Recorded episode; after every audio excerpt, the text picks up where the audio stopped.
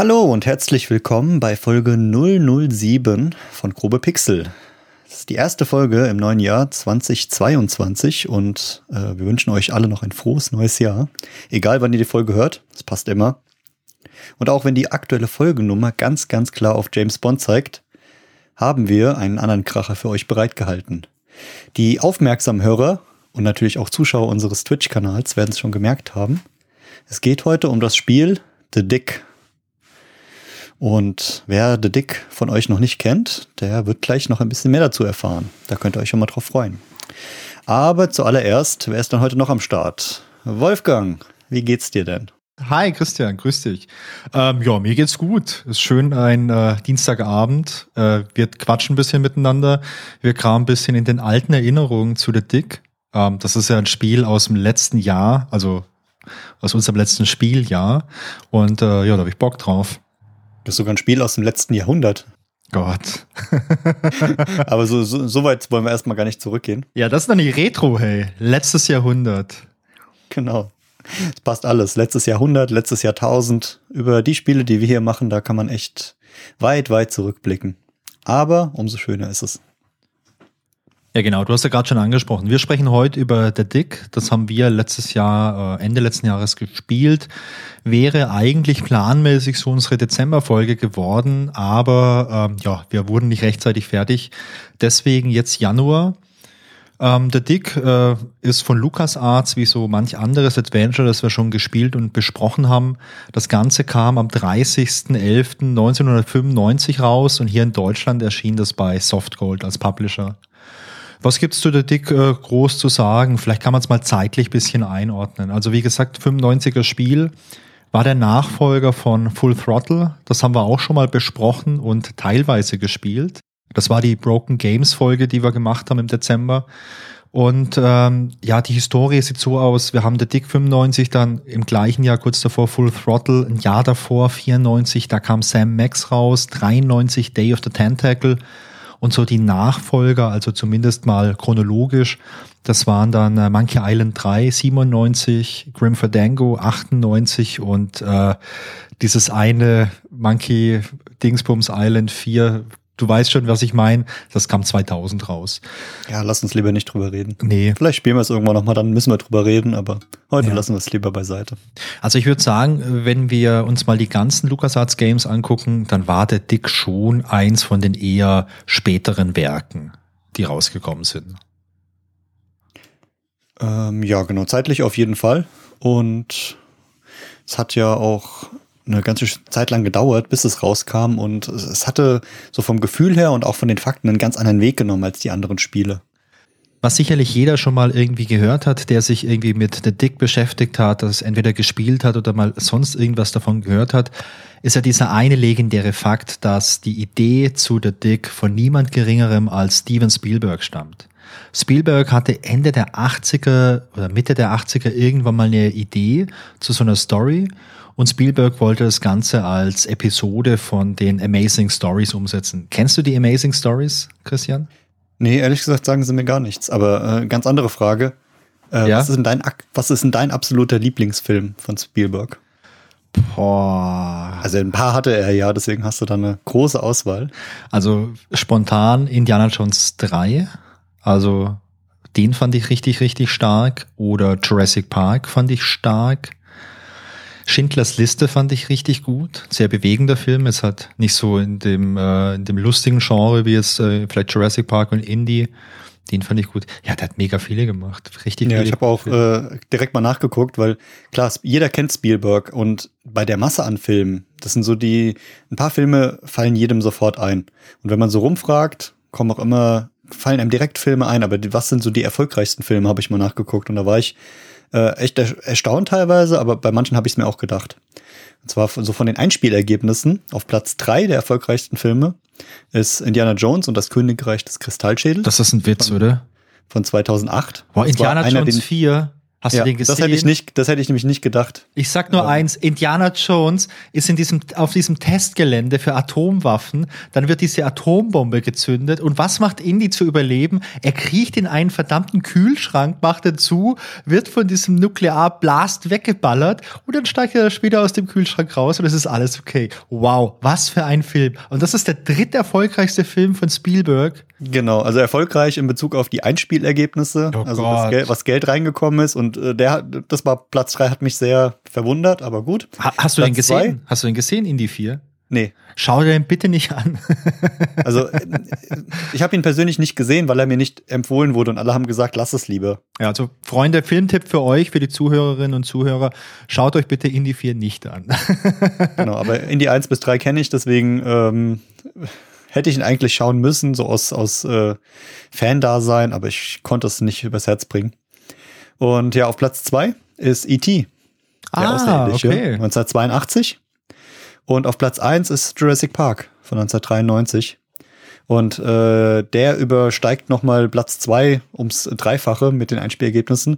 Lag daran, dass äh, damals das halt riesengroße neue Technik war und besonders, dass Jurassic Park mit FSK 12 eingestuft wurde und damit auch ähm, ganz viele junge Leute oder Kinder rein durften. Deswegen waren die, die Kinos so stark besucht bei Jurassic Park. Ist auch ein richtig starker Film. Ich habe neulich erst auf Netflix so ein Making-of gesehen. Es gibt auf Netflix so eine Serie, äh, ich glaube Movies That Made Us oder so. Da bringen die so einstündige Specials und Behind the Scenes zu großen Kinofilmen. Und da gibt's eine Episode über Jurassic Park und das ist wirklich richtig beeindruckend, was die auf der einen Seite mit so Animatronics gemacht haben, also mit so Puppen. Und auf der anderen Seite, was die damals mit Computereffekten gemacht haben. Also die haben da wirklich revolutionäre Dinge gemacht. Und Jurassic Park, den kannst du heute ja immer noch anschauen. Absolut, ja. Und Richtig es starker war. Ich habe auch zwei so Filme im Kopf, wo man sagt, die haben so revolutionäre Technik gehabt. Das war Jurassic Park mit den ganzen, mit der Animation, mit den Dinosauriern und damals auch Matrix 1 Ja. äh, mit dieser Kameratechnik, die so dieses, äh, diese Kameras, die rundherum gefahren sind. Ja, die- diese, Bullet-Time-Effekte dann auch. Genau, Bullet Time, ja. Ja, und hey, aber wenn du sagst revolutionäre Effekte, also willkommen hier beim, äh, beim Bildungs- und Ja Filme-Podcast. gut, wir sind jetzt ganz leicht abgeschwiffen, aber das kennt ihr ja ich, sag, ich sag nur so viel. 1991, da kam Terminator 2 raus und der hatte richtig krasse Effekte. Also damals der T1000 in äh, Terminator 2, der aus flüssigem Metall bestand. Mega krass. Okay, aber ich wollte Ja, jetzt nicht ein, ein unterbrechen. Fakt haben wir noch zum Spielberg und zwar auf der äh, ewigen IMDb-Liste, die Top 250, ist der höchste Spielberg-Film Platz 6 und das ist echt weit oben und das ist Schindlers Liste. Hm. Ja, also da, der hat einfach, ja, so in, in den 80ern und äh, Anfang der 90er hat er einfach die, die großen Reißer rausgebracht. Aber kommen wir mal zurück zu The Dick. Jetzt waren wir kurz bei Spielberg, aber man sieht schon, das, das Spiel hatte einfach Potenzial, weil die Idee von Spielberg kam und ich glaube, selbst wenn das Spiel super schrottig wäre, Spielberg hätte seinen Namen trotzdem äh, da drin gehabt. Ja, ich meine, Spielberg ist irgendwie wie Pizza, oder? Also, verstehst? Eine schlechte Pizza, die ist trotzdem okay. Es gibt keine richtig schlechte Pizza, die so schlecht ist, dass man sie nicht essen kann. wenn ich hier, wenn ich hier um die Ecke, ja, wenn ich hier um die Ecke zum Döner gehe, da gibt's Pizza. Dönerläden haben immer Pizza. Und die ist nie so richtig geil. Aber die ist immer okay. Also selbst eine schlechte Pizza ist okay. Und vielleicht ist bei Spielberg ja äh, genauso. Selbst der schlechte Spielberg-Film, der ist okay. Selbst die schlechte Idee, die ist immer noch okay. So habe ich es noch nicht gesehen, aber der Vergleich gefällt mir. Den Ja. werde ich, glaube ich, öfter hervorholen. Ja, aber ist mal unter uns, hast du schon mal schlechte Pizza gehabt? Also ist so richtig schlecht, wo du sagst, oh, konnte man nicht essen. Also außer wenn die jetzt verbrannt ist, okay. Die ist verbrannt, dann kannst du nicht essen. Oder die ist runtergefallen, der Restaurantinhaber, der hat irgendwie Katzen und dann war die so ein bisschen hairy. Auch nicht so lecker. Aber selbst eine Pizza, die jetzt vielleicht nicht so richtig viel Geschmack hat oder weil der Teig zu dick, zu dünn ist, die ist meistens trotzdem noch okay. Da machst du ein bisschen Salz drauf, bisschen Tabasco. Das, das geht. ja, du, hast, du hast recht, und, äh, aber da komme ich gerade zu, weil ich habe vor drei Wochen die schlechteste Pizza meines Lebens gegessen. Da hat ein Freund bestellt bei einer Pizzeria und die Pizza kam, sah wunderbar aus, hat toll gerochen, wir haben sie probiert und anscheinend hat der Pizzamacher Salz vergessen im Teig und es, die hat einfach nach Pappe geschmeckt und war auch noch trocken. Aber Soll ich dir was sagen? Was? Haben sie trotzdem komplett aufgegessen. Ja, klar. Hey, ich oute mich. Ich, ich pack mir dann, wenn so eine Pizza nicht so richtig geil schmeckt, weil zum Beispiel der Teig geschmacklos ist, du kannst auch ein bisschen, notfalls ein bisschen Ketchup drauf machen, ein bisschen Barbecue. Das geht schon irgendwie. Schön dippi, dippi, lecker. Ähm, naja, Spielberg jedenfalls, ähm, also die wichtigste Pizza des heutigen Tages, äh, der hatte diese Idee und der wollte die für die Amazing Stories umsetzen. Ich kenne die Amazing Stories allerdings nicht aus den 80ern, sondern aus den 2020ern, denn ich hatte mal ein Jahr lang so ein äh, kostenloses Abo von äh, Apple TV Plus. Und äh, das ist ja so dieser äh, Pay-TV, äh, Internet Center oder, oder Streaming-Anbieter, der nur eine Handvoll Angebote hat, also nur eine Handvoll Eigenproduktion. Aber eine Eigenproduktion bei Apple TV Plus war oder ist äh, Amazing Stories, und zwar eine Neuauflage. Und das sind so, da ist eine Serie und jede Folge hat halt eine eigene Geschichte, so aus dem Bereich Mystery etc. Und ich vermute, das war wahrscheinlich was ähnliches damals. Oder es hatte den gleichen Namen. Ja, Apple TV Plus ist super, ähm, hat bei mir auch einen Rekord. Und zwar ist der einzige Streamingdienst, den ich auch ein Jahr lang hatte, ohne dass ich eine Sache davon geguckt habe. Muss man auch erstmal schaffen.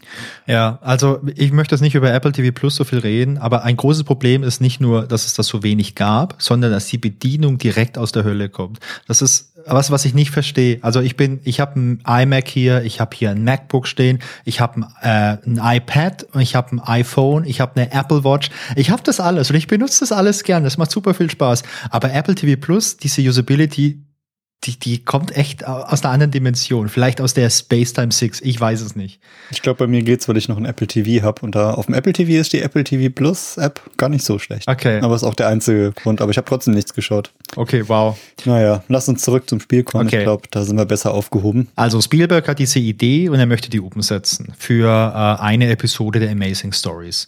Ja, das scheitert dann erstmal daran, dass man so überlegt, ja, ist vielleicht zu teuer in der Produktion, man braucht vielleicht Effekte, die man jetzt erst noch äh, nur nicht so gut und vielleicht auch im Budgetrahmen irgendwie umsetzen kann. Anfang der 80er, ähm, das war ja auch noch ein bisschen vor Jurassic Park, Hintersliste und so.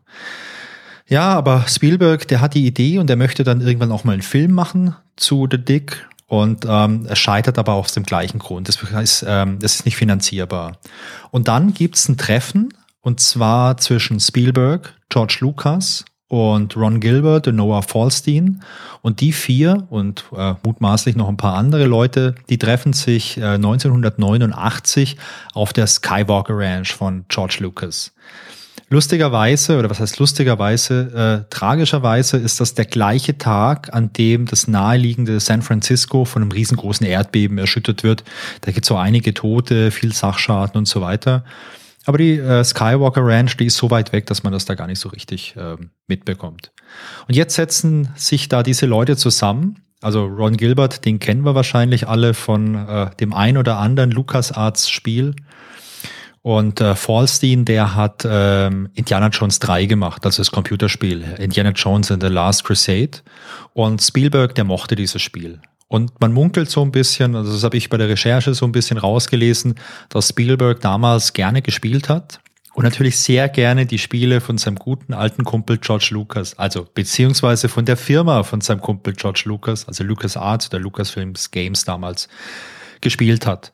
Und ähm, ja, Steven Spielberg, der möchte die Idee irgendwie umsetzen und jetzt reden sie mal drüber, hey, können wir da nicht ein Computerspiel draus machen? Vielleicht so ein Adventure, sowas ähnliches wie Indiana Jones 3, nur mit einer anderen Story. Denn Indie äh, war damals auch erfolgreich und äh, ja, da hielt man das alles für eine gute Idee. Die reden da ein bisschen drüber, grübeln ein bisschen drüber und schließlich entscheidet man sich, ja, wir machen das. Und dann beginnt die Entwicklung.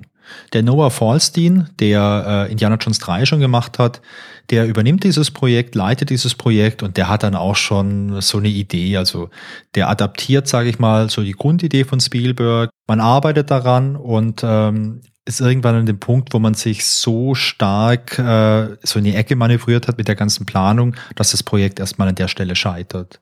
Noah Falstein, der verlässt daraufhin das Projektteam und der macht später noch Indiana Jones 4, also Indiana Jones in the Fate of Atlantis. Und hey, Noah, falls du das hörst, warum konnte man in Indiana Jones 4 eigentlich sterben? Dadurch konnten der Chrissy und ich das nicht fertig spielen und haben uns echt geärgert drüber. Also das war leider schlechtes Game Design. Naja, man möchte ich hoffe, er hört das. Er, er hört es garantiert, hey, sonst, äh, aber naja.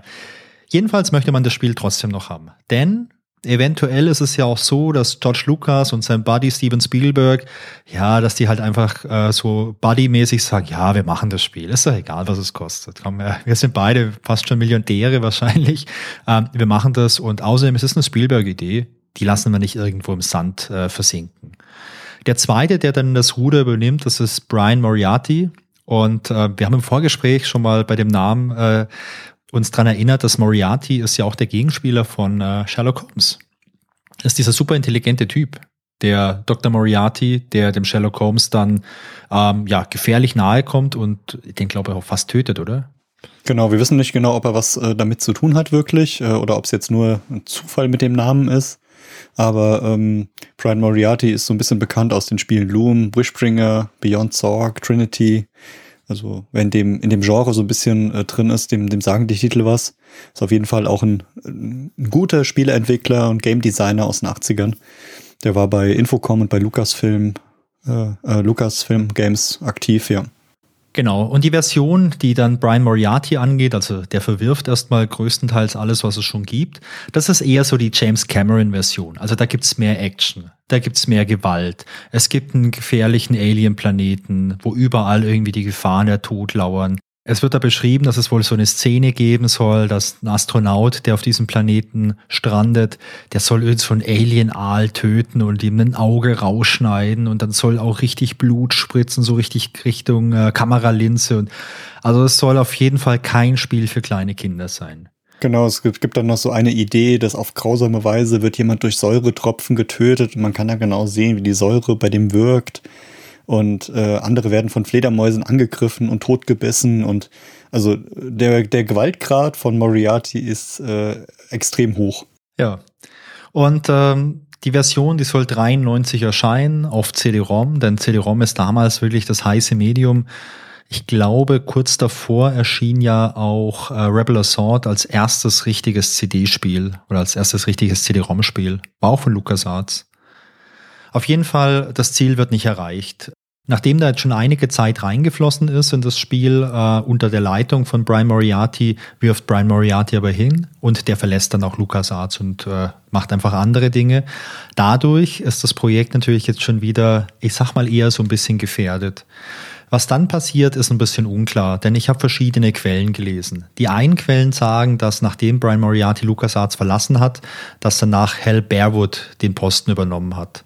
Und der Hal Bearwood hat anscheinend versucht, äh, die Version Nummer zwei, die da unter Brian Moriarty entstanden ist, irgendwie zu retten, ein bisschen zu überarbeiten, um das irgendwie zu rocken.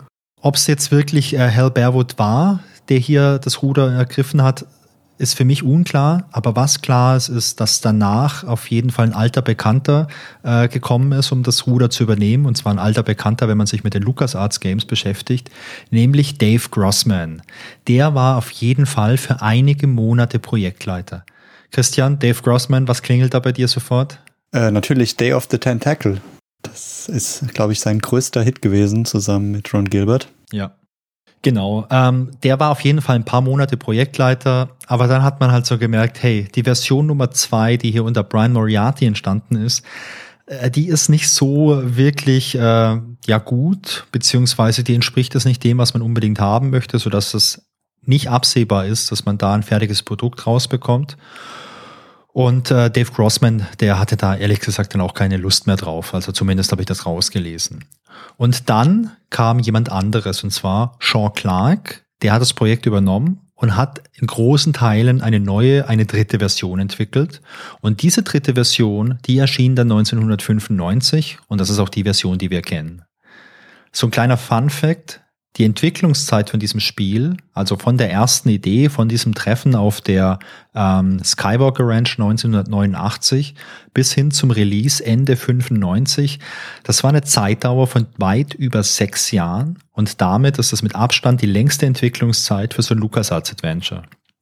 Die anderen Spiele. Das ist echt erstaunlich, dass so viel Zeit in so ein Spiel reingeflossen ist und obwohl Spielberg eine Idee hatte und wahrscheinlich auch schon ein paar konkretere Ideen, dass, dass sich dann noch so viel getan hat und das so lange entwickelt wurde und also sechs Jahre ist einfach eine, eine ganz schön lange Zeit. Ja, wenn du dir mal die anderen Entwicklungszeiten anschaust, äh, die meisten LucasArts Adventures, da waren halt Entwicklungszeiten von einem Jahr, von zwei Jahren oder so da. Und das ist halt schon nochmal was ganz was anderes wie halt sechs Jahre. Genau, das war das auch in den Interviews, die ich geguckt habe von Ron Gilbert und Tim Schäfer und sowas, die, die haben halt immer erzählt, ja, die haben dann so angefangen gemeinsam und ein Jahr später war dann 90 Prozent fertig und dann haben sie noch Feinheiten gemacht. Und sechs Jahre ist halt, äh, so, klingt so ein bisschen absurd, aber klar, wenn man sich das hin und her anguckt und es wurde immer wieder fast neu angefangen und die Ideen wurden umgeschmissen, ja. kann ich mir schon vorstellen. Ja, ich glaube, wirtschaftlich wäre es wahrscheinlich vernünftig gewesen, das Projekt irgendwann einzustellen, aber ich glaube, dass so diese Männerfreundschaft zwischen George Lucas und Steven Spielberg sicherlich ein wichtiges Argument dagegen waren. Und ich glaube, ein anderes Argument dagegen war halt auch, hey, das ist eine Spielberg-Idee. Das war halt damals, also 95, war Spielberg ja wirklich so auf dem Zenit von seiner ganzen Arbeit. Ja, und was du auch schon gesagt hast, es, es war halt nicht einer der ersten Titel. Das heißt, ich vermute, da war einfach schon so ein bisschen Geld da und die konnten den Zeitraum einfach auch gut überbrücken. Ja, das, das heißt, sicher. Die hatten jetzt nicht so die Riesenprobleme zu sagen, so, okay, hey, wir haben jetzt nur zwölf Monate und danach ist die Finanzierung vorbei und das klappt nicht, sondern klar, Spielberg-Idee plus Geld plus ein paar Leute, die dran arbeiten klingt eigentlich nach einem riesengroßen Erfolg, was Absolut. es auch geworden ist. Ja, also da kann man, glaube ich, auch vorgreifen, das war ein riesengroßer Erfolg. Ich glaube, das war zu dem Zeitpunkt das LucasArts Adventure, wo die meisten Kopien verkauft wurden. Es waren 300.000 Kopien, die verkauft wurden. Also ich weiß nicht, ob die ganzen Entwicklungskosten da direkt eingespielt wurden, so im ersten, im ersten großen Rutsch, aber es war auf jeden Fall ein großer Erfolg. Bevor wir uns der Story vom Spiel widmen und da mal ein bisschen tiefer einsteigen, was geht's denn da eigentlich? Alienplanet, Außerirdische, keine Ahnung. Macht es, glaube ich, nochmal Sinn, sich mal anzuschauen, wer da überhaupt mitgearbeitet hat. Oder beziehungsweise sich mal zumindest ein paar illustre Namen anzuschauen.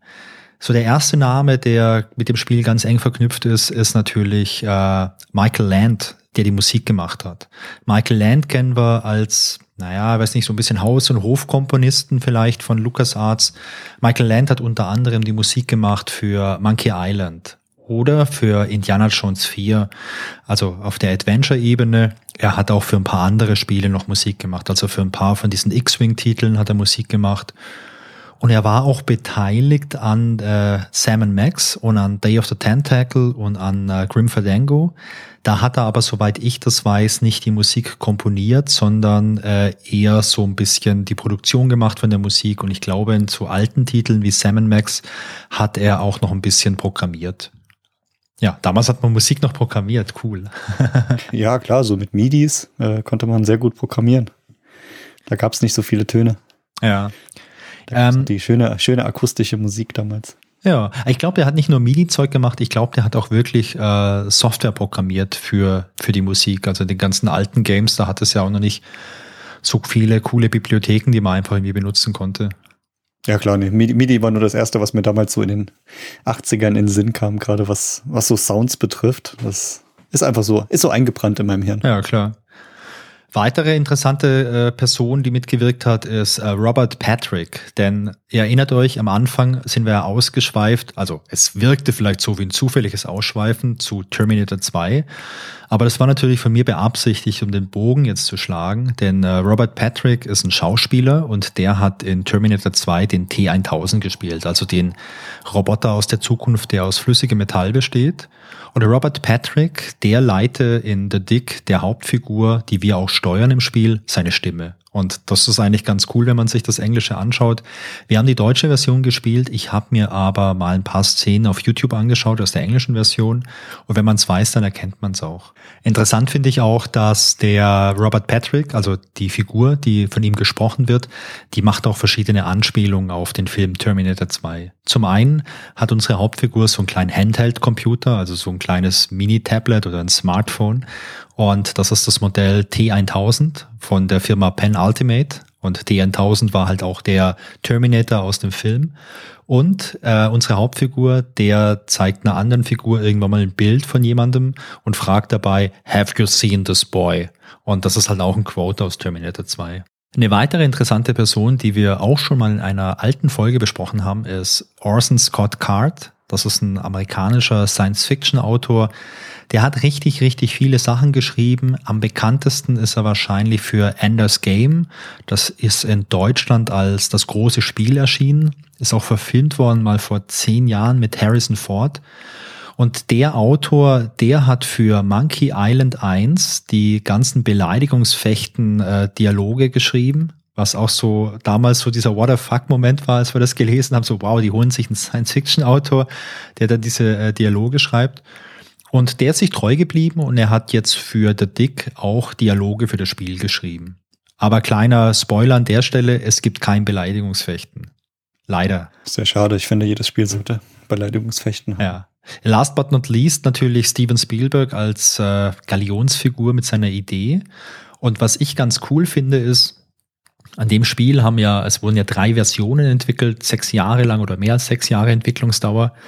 Und äh, wenn man sich das Spiel, äh, wenn man es bezwungen hat und dann gibt es am Schluss einen Abspann und ganz am Schluss im Abspann gibt es nochmal so einen Abschnitt, der ist überschrieben mit äh, Ghosts of Dick's Past, also die Geister der Vergangenheit von The Dick. Und da werden dann alle Beteiligten aufgelistet. Also da ist zum Beispiel der Ron Gilbert, der Dave Grossman und alle anderen, die irgendwann mal mitgewirkt haben. Also die sind zumindest mal im Spiel noch verewigt mit ihrer, ja, mit ihrer Historie, die sie beigetragen haben. So, sollen wir uns mal ein bisschen die Story vornehmen, Christian? Ja, das hört sich gut an. Sagen, gucken wir mal, wie tief wir einsteigen und was, an was wir uns noch so erinnern aus der Story, weil wir haben es ja komplett gespielt, wir haben versucht, alles aufzunehmen und alle, alle Details aufzuschnappen. Ja, ich kann mich erinnern, und dass du beim Spielen ganz viel immer mitgeschrieben hast. Du hast ja auch deswegen den Spitznamen Chronistian bekommen, weil du hier eine Chronik quasi geführt hast von unseren ganzen Erlebnissen. Genau, der eine klickt, der andere tippt und ich habe mir viel Mühe gegeben beim Tippen und habe auch schöne Screenshots gemacht, die unser Spiel widerspiegeln. Und ja, schauen wir mal, was davon übrig geblieben ist. Also am Anfang habe ich, äh, hab ich mir aufgeschrieben, da gab es ein ziemlich cooles und langes Intro. Ja, genau. Das was schon so ein bisschen filmartig wirkt, haben wir schon am Anfang gesagt. Das ist ja, war ja geplant für einen Film und ich finde, in dem Intro merkt man auch, dass das ein könnte auch im Kino laufen, dieses Intro. Also das Intro beginnt damit, dass man eine Radarstation sieht. Es wird eingeblendet, die befindet sich auf Borneo. Und äh, dann wird filmisch mit so, ja, so Comic-Grafik wird gezeigt, dass ein großer Asteroid sich nähert, der bedroht die Erde und ähm, der könnte beim Einschlag auf der Erde halt ja ziemlich viel kaputt machen. Also und dann überlegt man sich halt, was kann man tun? Und man äh, möchte diesen Asteroiden halt irgendwie abwehren.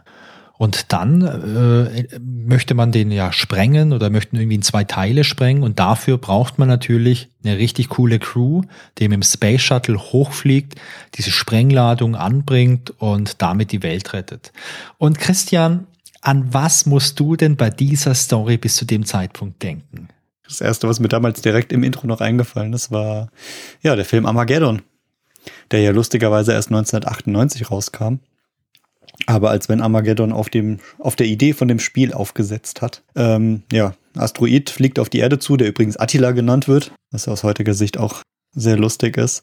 Aber Und, nicht nach Attila Hildmann benannt, oder? Ah, ich bin mir nicht ganz sicher, aber äh, der ist ja auch einigermaßen gefährlich und fliegt auch irgendwo durch die Gegend. Ja, ich sag mal, ich sag mal, der Asteroid ist halt auch eine verrückte Bedrohung einfach. Stimmt, ja. Ja, auf jeden Fall rast er auf die Erde zu und ähm, ich glaube, er sollte in zwei Teile gesprengt werden und dadurch soll die Flugbahn verändert werden, also auf keinen Fall die Erde treffen. Ja. Und das war ja auch bei Armageddon so der Fall. Schön reinbohren, Sprengstoff rein, damit es zwei Teile werden und beide Teile so an der Erde vorbei kommen. Ja, genau. Ja, und dann sind, äh, sind ein paar Astronauten ähm, ausgewählt worden. Dann gab es so eine Pressekonferenz. Ja, genau. Und die saßen da und wurden erstmal interviewt. Da gab es unter anderem den Boston Lowe, den Commander. Der wurde extra aus dem Ruhestand zurückgeholt, ähm, weil er halt so, so erfahren ist und so ein richtig harter Kerl, würde sagen, so, was man in den 80ern so richtig unter einem, so einem harten Mann versteht. So ein, so ein alter, wie nennt man das, ein Haudegen. Das ist ein Haudegen, ja, ja. Man genau. sieht auch, der hat so dunkles Haar, aber an der Seite ist es so ein bisschen graumeliert, also sieht man trotz Pixelgrafik, dass das wirklich so ein altgedienter Recke ist. Genau, dann haben sie den äh, Ludger Prink rausgeholt, ein Archäologe und Geologe, wo man erst bedenkt, was, was will der da oben, aber klar, es ist halt, äh, Attila ist ein Gesteinsbrocken und da muss ein Geologe dabei sein. Ähm, dann Fun Fact, in der deutschen Version ist es ein Däne und in der US-Version ist es ein Deutscher. Ich weiß nicht genau, warum sie das gemacht haben, aber gerade in den 80ern in den US-Sachen hatten die Deutschen ja immer so ein bisschen einen Ruf. Ja, wir waren halt die Böse. Das wollten sie in der deutschen Version so ein bisschen aufbrechen. Ja, dann haben sie noch eine, eine Frau mitgenommen für die Quote. Die Maggie Robbins, Reporterin und Linguistin. Und ähm, am Anfang ist gar nicht so klar, welche Rolle sie dann spielt, aber äh, das wird sich dann im späteren Verlauf noch äh, ergeben. Ja. Dann ist noch dabei Ken Borden, der Pilot, und Cora Miles, die Technikerin. Also zu fünft wollen sie da hoch und in der Pressekonferenz äh, geben sie ihren Planpreis. Ja, und dann sieht man in der nächsten Szene, wie sie da hochfliegen. Genau.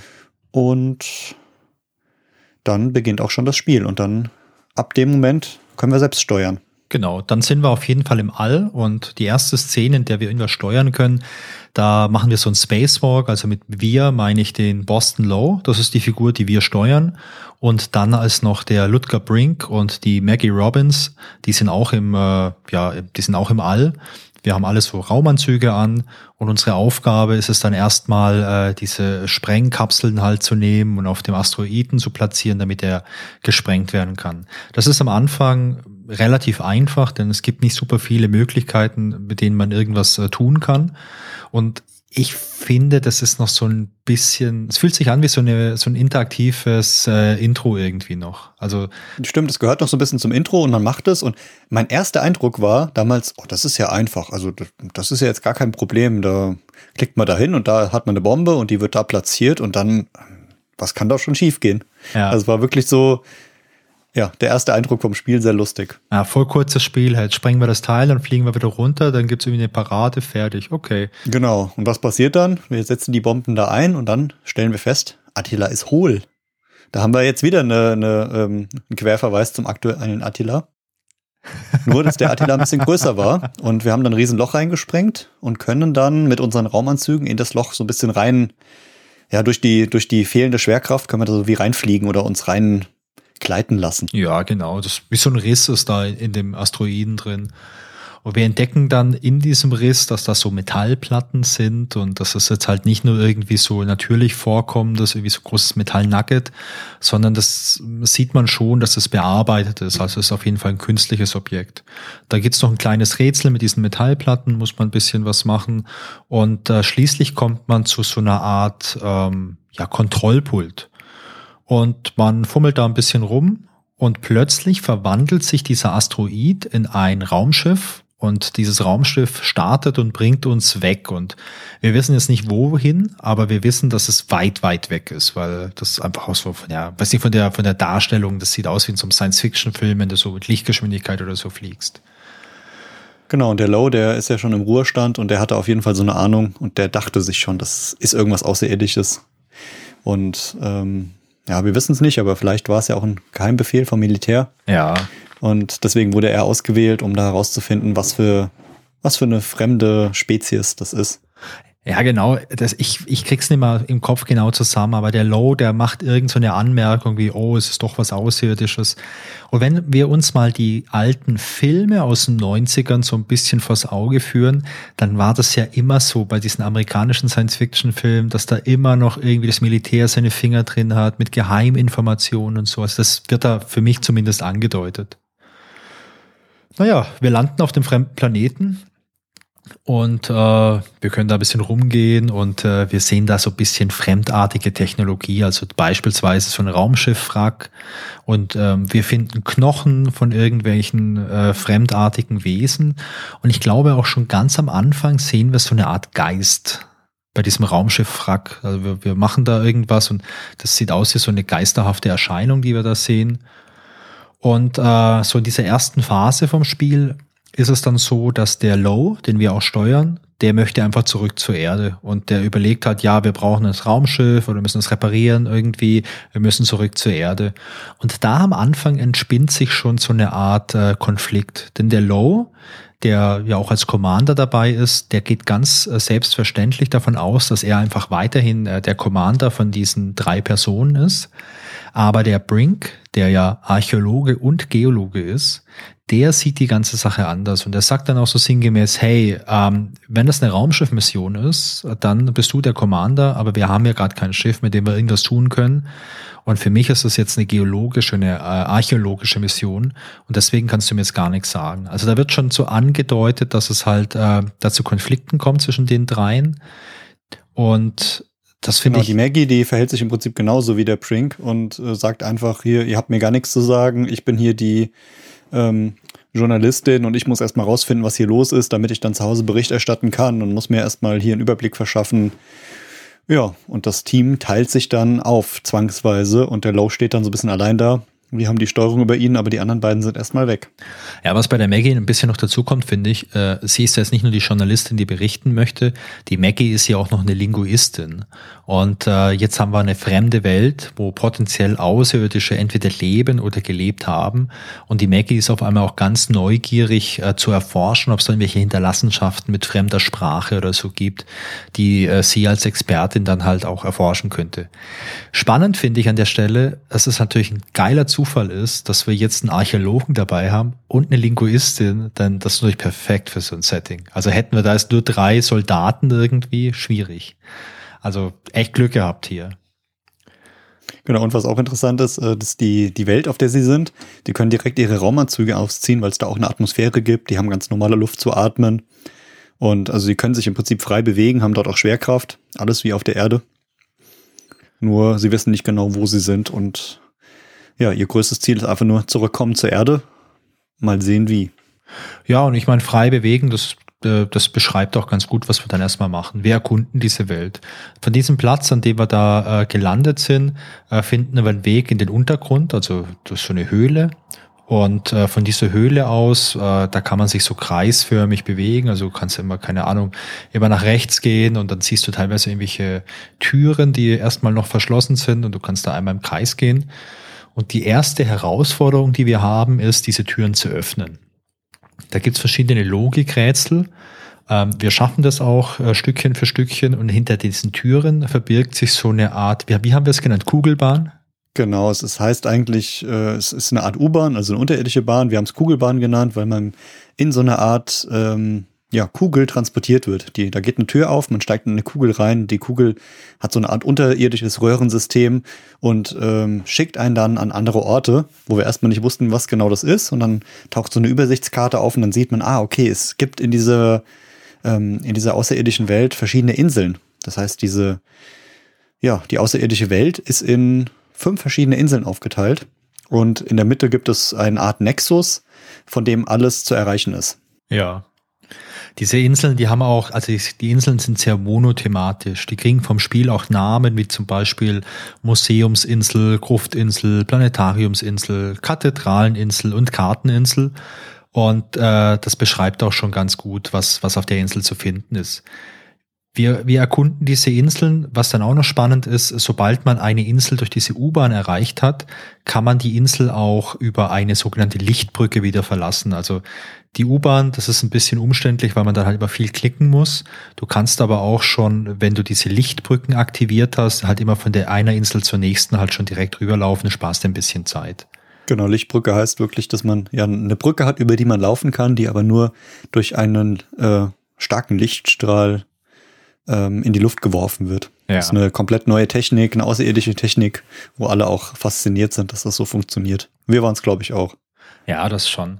Was ich an der Stelle ein bisschen schade finde, ist, dass diese Welt äh, für eine Science-Fiction-Welt äh, ja ein bisschen unrealistisch ist.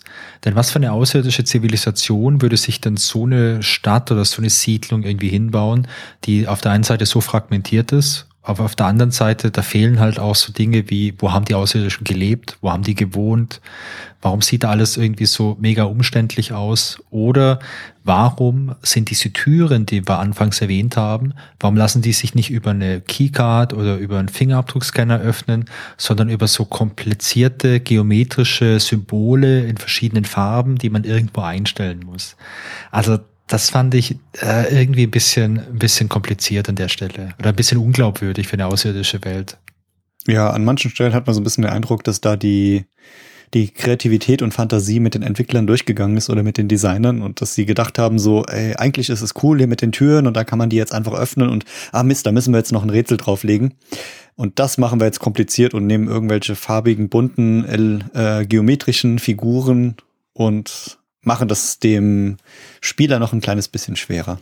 Ja, also das, das fand ich halt ein bisschen schade, weil die Grafik, die diese Welt halt zeigt, die finde ich ganz cool. Also von den Farben her, das, das finde ich schon alles ganz äh, stimmungsvoll einfach. Und, und das ist für mich ist das dann halt so ein bisschen ein Bruch, äh, der, der mir dieses ganze Gefühl vielleicht ein, ja, ein bisschen kaputt macht wieder. Naja, was haben wir denn sonst noch? Also die drei äh, Protagonisten, die wir haben, die machen unterschiedliche Dinge. Also haben wir vorhin schon gesagt, äh, die Robins, ähm, die findet dann so ein paar Hieroglyphen oder so ein bisschen, ja, ein bisschen Reste von dieser Sprache und das ist ihr, ihr großes Ding. Damit beschäftigt sie sich. Übrigens, Fun Fact, wir, wir steuern ja diesen äh, Commander und wir müssen halt richtig viele Rätsel lösen, alles Mögliche, damit wir mit dieser verdammten Kugelbahn auf die anderen Inseln kommen. Und dann kommen wir auf die eine Insel und da ist halt die, äh, die Robins, die ist da halt schon und die erforscht fleißig schon irgendwas und dann denkst du als Spieler, okay, ähm, wie ist die da jetzt hingekommen? Also wir haben uns jetzt hier wirklich rätselmäßig halt alles gegeben, um das zu schaffen. Und die Maggie Robbins, die ist schon da und die ist schon am Arbeiten. Genau, das war so ein bisschen unlogisch, aber ja, ja, lassen wir mal so ein paar, paar Kleinigkeiten außen vor. Genau, der Brink, der beschäftigt sich nur noch mit diesen außerirdischen Artefakten und geht da halt richtig drin auf. Es passieren da noch ein paar Dinge. Der Brink zum Beispiel, der stirbt relativ am Anfang. Der stürzt mal und ist dann tot. Und das ist schon, ja, eine dramatische Szene irgendwo. Denn in einem LucasArts Adventure, da sterben normalerweise nicht so viele Leute. Und wir haben jetzt ja nur diese drei Personen, die auf dieser, auf diesem Planeten gestrandet sind. Und dann ist das schon, äh, ja, erstmal, erstmal eine, eine große Sache irgendwo. Genau, dazu muss man sagen, er hat sich so ein bisschen drum gerissen. Eigentlich hätte Low sterben sollen, weil er das, der wollte so ein Loch graben in so ein, in so einen Sand, um, um weitere Artefakte zu finden. Und Low hat gesagt, komm, ich bin der Commander, ich mach das schnell. Und dann hat der Brink die Schaufel genommen, die wichtige Schaufel, die oh, ja. im ganzen Spiel eine große Rolle spielt. Und hat gesagt, ich grab das Loch, hat das Loch gegraben und ist dann in das Loch selbst reingefallen. Ja, und ist dabei gestorben. Es war sozusagen eigentlich Selbstmord. Ja, genau. Aber alles halb so schlimm, denn im Rahmen des Spiels finden wir irgendwann solche mysteriösen Kristalle, die sind so, ja, so grünlich, die leuchten so ein bisschen. Und wir finden heraus, dass man mit diesen Kristallen tote Materie wiederbeleben kann. Und wir nehmen dann so einen Kristall, wir benutzen den mit der Leiche von Brink und äh, Brink fängt wieder an zu leben. Das ist erstmal cool. Wir merken aber relativ schnell, dass diese Kristalle auch noch eine unerwünschte Nebenwirkung haben. Denn nach bester Science-Fiction oder Mad Scientist-Manier bewirken diese Kristalle, dass die Person, die damit in Berührung kam oder wiederbelebt wurde, halt langsam, aber sicher halt auch irgendwie durchdreht.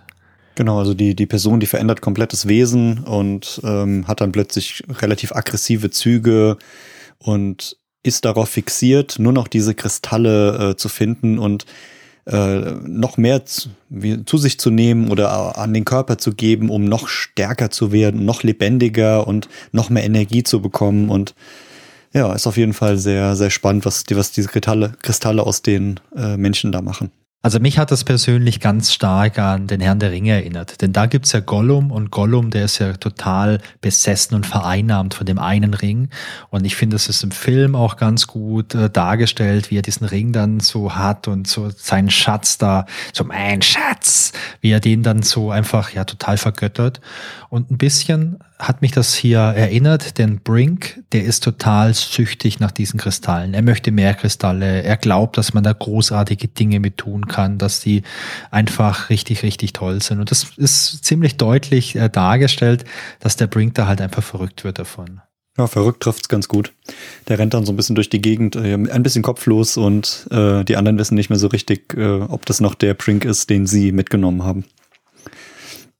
Ja, aber im weiteren Verlauf des Spiels werden noch so ein paar weitere Geheimnisse von diesem Planeten gelöst. Die gucken sich den Planeten an, diese verschiedenen Inseln, die wir hier erwähnt haben. Und zwischendurch äh, tauchen immer mal wieder verschiedene äh, Maschinen auf, verschiedene Lebewesen. Es sind immer mehr so leichte Geister zu sehen oder so Windzüge. Ähm, und ganz besondere Maschinen findet man. Manche Maschinen sind noch in Betrieb, manche sind außer Betrieb. Ähm, und daran sieht man, das ist ein ganz anders entwickeltes äh, Leben gewesen. Also es waren so ja außerirdische Lebewesen, die aber eine ganz andere Entwicklungsform als die Menschen mitgemacht haben. Und ähm, die, die Maggie versucht mit ihrer Sprache rauszufinden, wie diese Maschinen funktionieren, was diese Maschinen machen, wie diese Lebewesen ähm, dort leben und, und ja, was die so, so, so tun. Und an einer Stelle, da gibt es so ein äh, versteinertes Lebewesen, was gefunden wird. Und dieses versteinerte Lebewesen kann mit äh, den äh, Kristallen, die der Brink gefunden hat, wiederbelebt werden. Und dann kann mit dem Wesen auch gesprochen werden. Es hat erst so eine ganz eigene Sprache, die total unverständlich ist und sich wirklich sehr außerirdisch anhört. Und dann kommt aber die Maggie und hat diese Sprachen in dem kurzen Zeitraum, die sie da ist, komplett studiert und versteht ihn auch und kann dann äh, direkt übersetzen. Und somit sind dann richtige Dialoge mit dem Lebewesen möglich. Und das Lebewesen erklärt dann so ein bisschen, was das für eine für ein Planet ist, wo sie da sind und was sie machen, wo die anderen äh, Lebewesen sind und was so das, das Ziel war. Und was hast du denn noch in Erinnerung, was, was die Lebewesen äh, da so um, umtrieben hat? Also diese Lebewesen, die waren quasi auf der Suche nach dem nächsten Entwicklungsschritt. Die haben sich gesehnt nach dem äh, ewigen Leben, nach der Unsterblichkeit und äh, die haben viel mit diesen Kristallen gemacht und dabei äh, haben sie noch eine Maschine gebaut, die diese Kristalle verwendet. Und diese Maschine, die sollte ihnen den Zugang zu einem anderen Universum oder zu einer anderen Dimension ermöglichen, wo man halt ja einfach auf den Next Level kommt. Und dieses andere Universum, das heißt Space Time 6. Und oh, um das, Name. ja, es, es ist cool. Und um das richtig jetzt mal einzusortieren, aktuell befinden wir uns in dem Universum Space Time 4. Und die wollten halt nach Space Time 6. Ich glaube, ich muss da nicht viel erklären, oder? Okay, vielleicht ein kleines bisschen. Die haben diese Maschine gebaut und äh, haben es geschafft, damit zu Space Time 6 äh, vorzudringen und sind dabei auch irgendwie körperlos geworden. Das große Problem war jetzt aber, sie konnten von Space Time 6 nie wieder zurückkehren nach Space Time 4. Und glücklicherweise blieb eines dieser Wesen zurück als Warnung für andere. Und das ist dieses Wesen, das wir halt wiederbeleben können mit diesen Kristallen. Und das Wesen äh, erzählt uns dann halt die Geschichte. Das Wesen erzählt uns dann auch, dass eben die anderen in Space Time 6 sich halt brutal danach sehnen, nach diesem einfachen, normalen Leben, das jetzt halt nicht mehr möglich ist in Space Time 6. Okay, und äh, das Wesen sagt uns auch noch, ach, ihr wollt zur Erde zurück. Ähm, ja, wir haben übrigens den Asteroiden, also das getarnte Raumschiff, das haben wir übrigens irgendwie mal weggeschickt, um halt Hilfe zu holen. Es wurden da wohl auch verschiedene solche Asteroiden weggeschickt, um halt im All irgendwo Hilfe zu finden. Auf jeden Fall sagt das Wesen, naja, wenn ihr zur Erde zurück wollt, mh, hm, schwierig, denn diejenigen, die euch helfen könnten, die befinden sich halt in Spacetime 6 und deswegen könnt ihr euch nicht helfen. Der Brink, unser alter Soldat, sagt natürlich direkt, ja Leute, kein Problem, ich reise nach Spacetime 6, ich finde die anderen und ich zeige ihnen den Weg zurück. Also ein richtig klassischer Hero-Moment. Und ja, es wird noch ein bisschen diskutiert, aber Low möchte das unbedingt machen und er lässt sich auch nicht abbringen und dann tun sie das einfach. Wir haben diese große Maschine gefunden, die dieses Portal öffnet.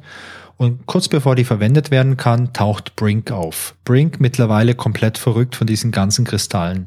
Es kommt zu einem Kampf zwischen Brink und Commander Low und bei diesem Kampf stürzt Brink und stirbt zum zweiten Mal. Daraufhin äh, gibt es jetzt kein großes Problem mehr, diese Maschine einzusetzen, außer die Tatsache, dass äh, die Person, die die Maschine einschaltet, sterben wird. Und die Maggie sagt, okay, Commander Low, ich mache das, ich opfer mich, ich schalte die Maschine ein. Aber bitte versprech mir eine Sache. Wenn ich die Maschine einschalte und dabei sterbe, bitte mach keine Wiederbelebung mit diesen Kristallen. Ich möchte nicht so enden, wie der Brink geendet ist. Das möchte ich auf gar keinen Fall. Versprich's mir. Versprich's mir doppelt und dreifach. Commander Low verspricht das. Die Maggie schaltet die Maschine ein, stirbt dabei und Commander Low macht sich daraufhin äh, auf seinen Weg nach Spacetime 6. Er findet die Wesen, erklärt ihnen den Weg und die Wesen finden den Weg zurück in Spacetime 4, sind mega happy und als Dank geben die das Leben zurück an die Maggie und an den Brink. Der Brink wird quasi dadurch auch von seinem Wahnsinn geheilt. Der ist dann aber äh, gealtert einfach. Die Maggie, die lebt und die Maggie ist total happy, dass der Commander Lowe sein Versprechen gehalten hat, bedankt sich bei ihm und dann werden die drei äh, auf die Reise zurück äh, zur Erde geschickt. Genau, ein, ein typisches Happy End, könnte man sagen. Ja. Hört sich eigentlich alles total einfach an. Sehr schöne Story und kann man einfach so kurz mal durchspielen, oder? Ja, also ich finde das Spiel extrem knifflig an manchen Stellen. Da gehen wir später noch mal ein bisschen drauf ein. Genau, wir haben die, wir haben die Story jetzt extra so ein bisschen neutral gehalten, um nicht, nicht zu viel vorwegzunehmen. Und ähm, ja, aber da sind, wie du schon gesagt hast, ein paar sehr knifflige Teile dazwischen. Und die Rätsel, äh, um von der einen Insel auf die andere zu kommen, die haben es schon ordentlich in sich. Ja. Und da kommen wir aber gleich nochmal zu. Wollen wir noch ganz kurz einen kleinen Technikeinschub machen, was das Spiel technisch so äh, mitgebracht hat? Ja, sehr gerne. Also es, das Spiel war damals auf drei ähm, Plattformen zu finden. macOS, Microsoft Windows und Microsoft DOS. Ähm, hat sich für 95 noch so angeboten. Es gab es auf einer CD-ROM-Version und zu meinem Erstaunen oh, in einer Download-Version. Es gab 95 Download-Versionen? Äh, genau, da konnte ich es mir nicht richtig nehmen lassen. Also wer sich 1995 dran erinnert, ja, das super Internet damals. Also 95 war so das 56K-Modem gang und gäbe. Aber es gab auch schon manche Leute, die 1995 die ersten ISDN-Leitungen haben. Und da kann man jetzt gucken. Also ich hatte mal nachgeschaut, die, die Dateigröße damals ist, war nicht ganz so leicht rauszufinden. Also das, das Spiel ähm, hatte ähm, teilweise 196 MB. Okay. Ich weiß nicht, ob das die allererste Version war oder ob das dann eine spätere Version auch war. Aber so rund um den Dreh, auf jeden Fall äh, 95 hatte es die fünffache Größe von Full Throttle. Krass.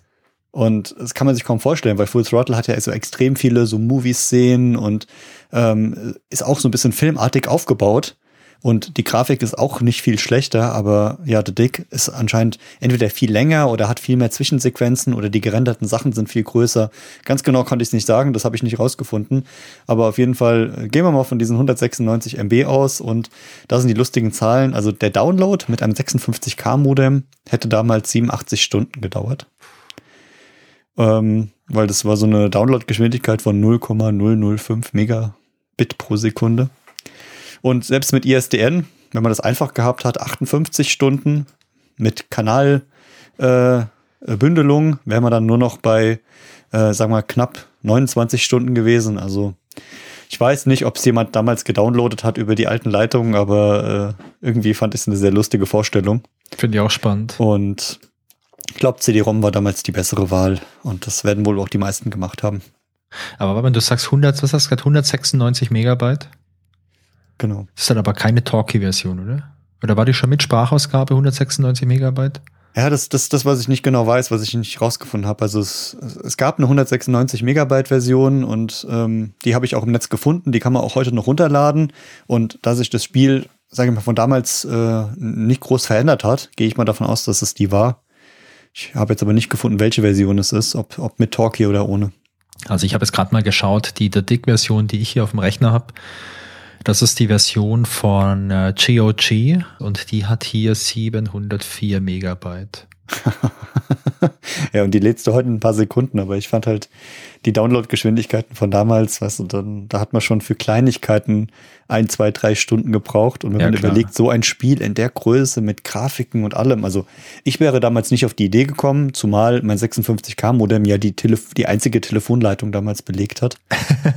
ähm, und ähm, dementsprechend die anderen Personen im Haushalt ausgerastet sind, weil keine eingehenden Anrufe ankamen. Ja, klar. Wäre das nicht möglich gewesen. Und deswegen war ich eher der CD-ROM-Fan. Ja. Ja, ansonsten wurde das, äh, lief das Spiel auch auf der Version 7 von Scum. Über Scum hat man in den letzten Folgen schon ausführlich gesprochen, da müssen wir nicht nochmal drauf eingehen. Das äh, Bedienkonzept ähm, ist auch hier das äh, von Sam und Max und von Full Throttle, das One-Click-Does-It-All-Konzept. Den Namen finde ich immer noch sensationell. Und es wurde, die, die Aktionsmöglichkeiten wurden nochmal reduziert. Äh, das Inventar kommt nur bei Bedarf und die Dialoge ähm, wurden wie auch bei Full Throttle nur mit Icons geführt. Ja. Und man hat keinerlei Verben mehr, sondern man kann einfach klicken und es passiert was. Ich weiß nicht, wie war das für dich in der, in der Bedienung? War das einfach schwierig? Gerade jetzt auch äh, bei, bei anderen Spielen, die wir gespielt haben, mit Nimm, Gib, Benutze. Findest du es leichter oder findest du es schwerer? So. Ähm, naja, es ist insofern leichter, dass du ja gar nicht mehr ähm, überlegen musst, was für ein Verb das du nimmst. Ich fand halt, dass so diese klassischen Verbenspiele halt irgendwie so einen Charme hatten.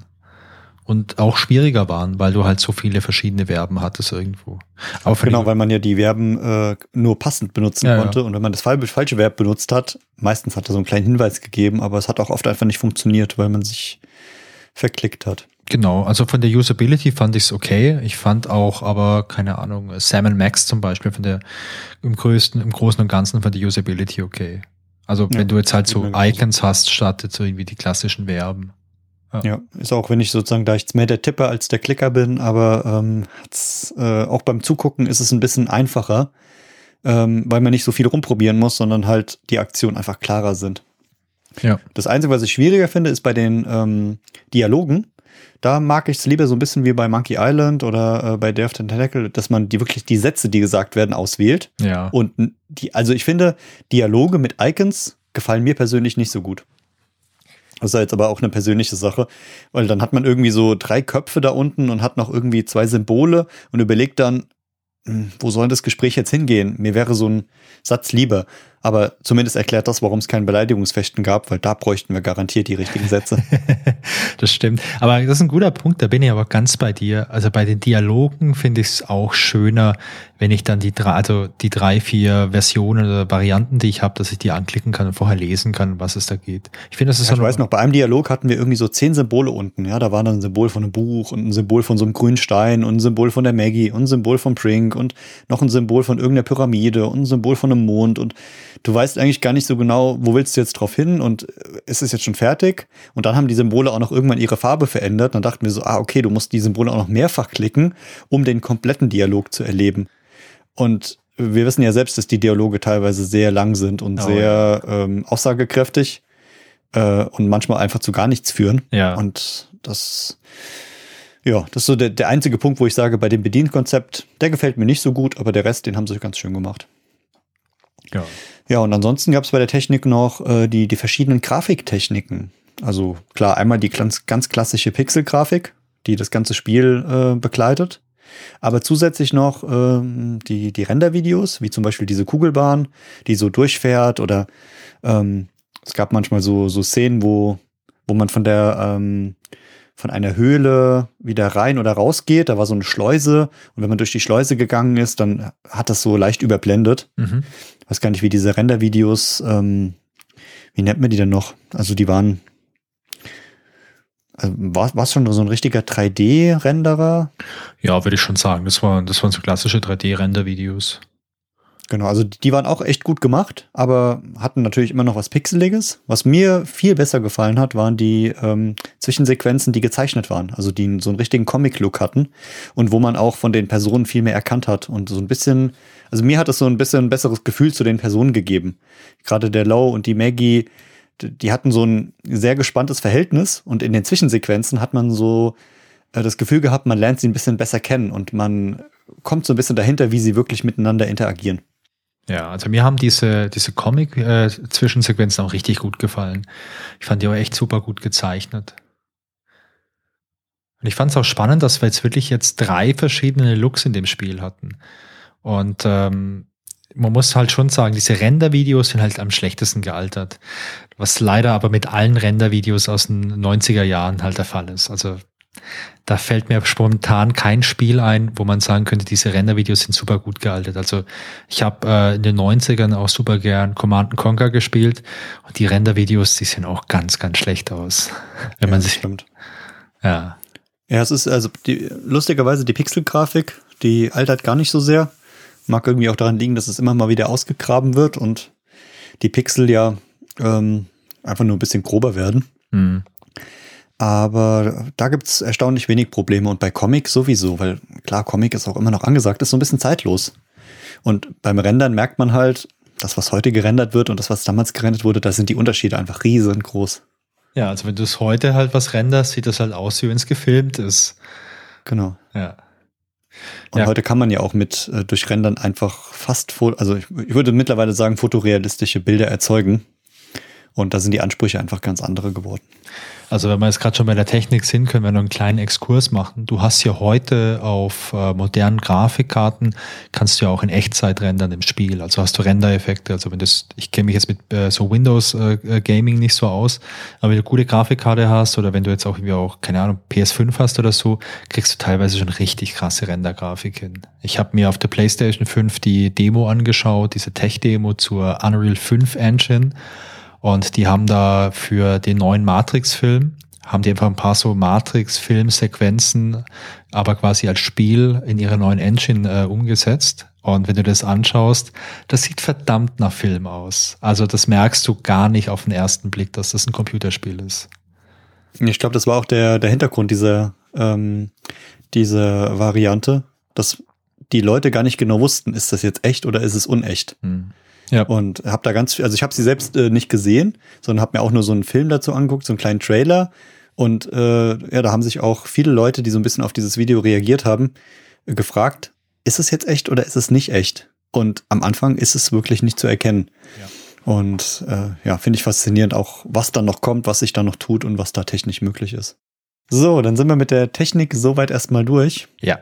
Wenn ihr da Fragen zu habt, könnt ihr euch gerne jederzeit bei uns melden. Wir steigen da auch gerne noch tiefer ein. Aber ich glaube, äh, als Überblick reicht das erstmal. Kommen wir zu einem Punkt, den wir beide sehr lieben, der am Anfang äh, nur bei dir lag. Dann habe ich mich so ein bisschen reingefuchst. Mittlerweile gefällt er mir auch richtig gut. Du hast dich da reingesneakt. Ich würde sagen, wir, wir machen das hier schön jetzt äh, gemeinsam, weil wir beide einfach irgendwie riesen Spaß dran haben. Und zwar die Trivia.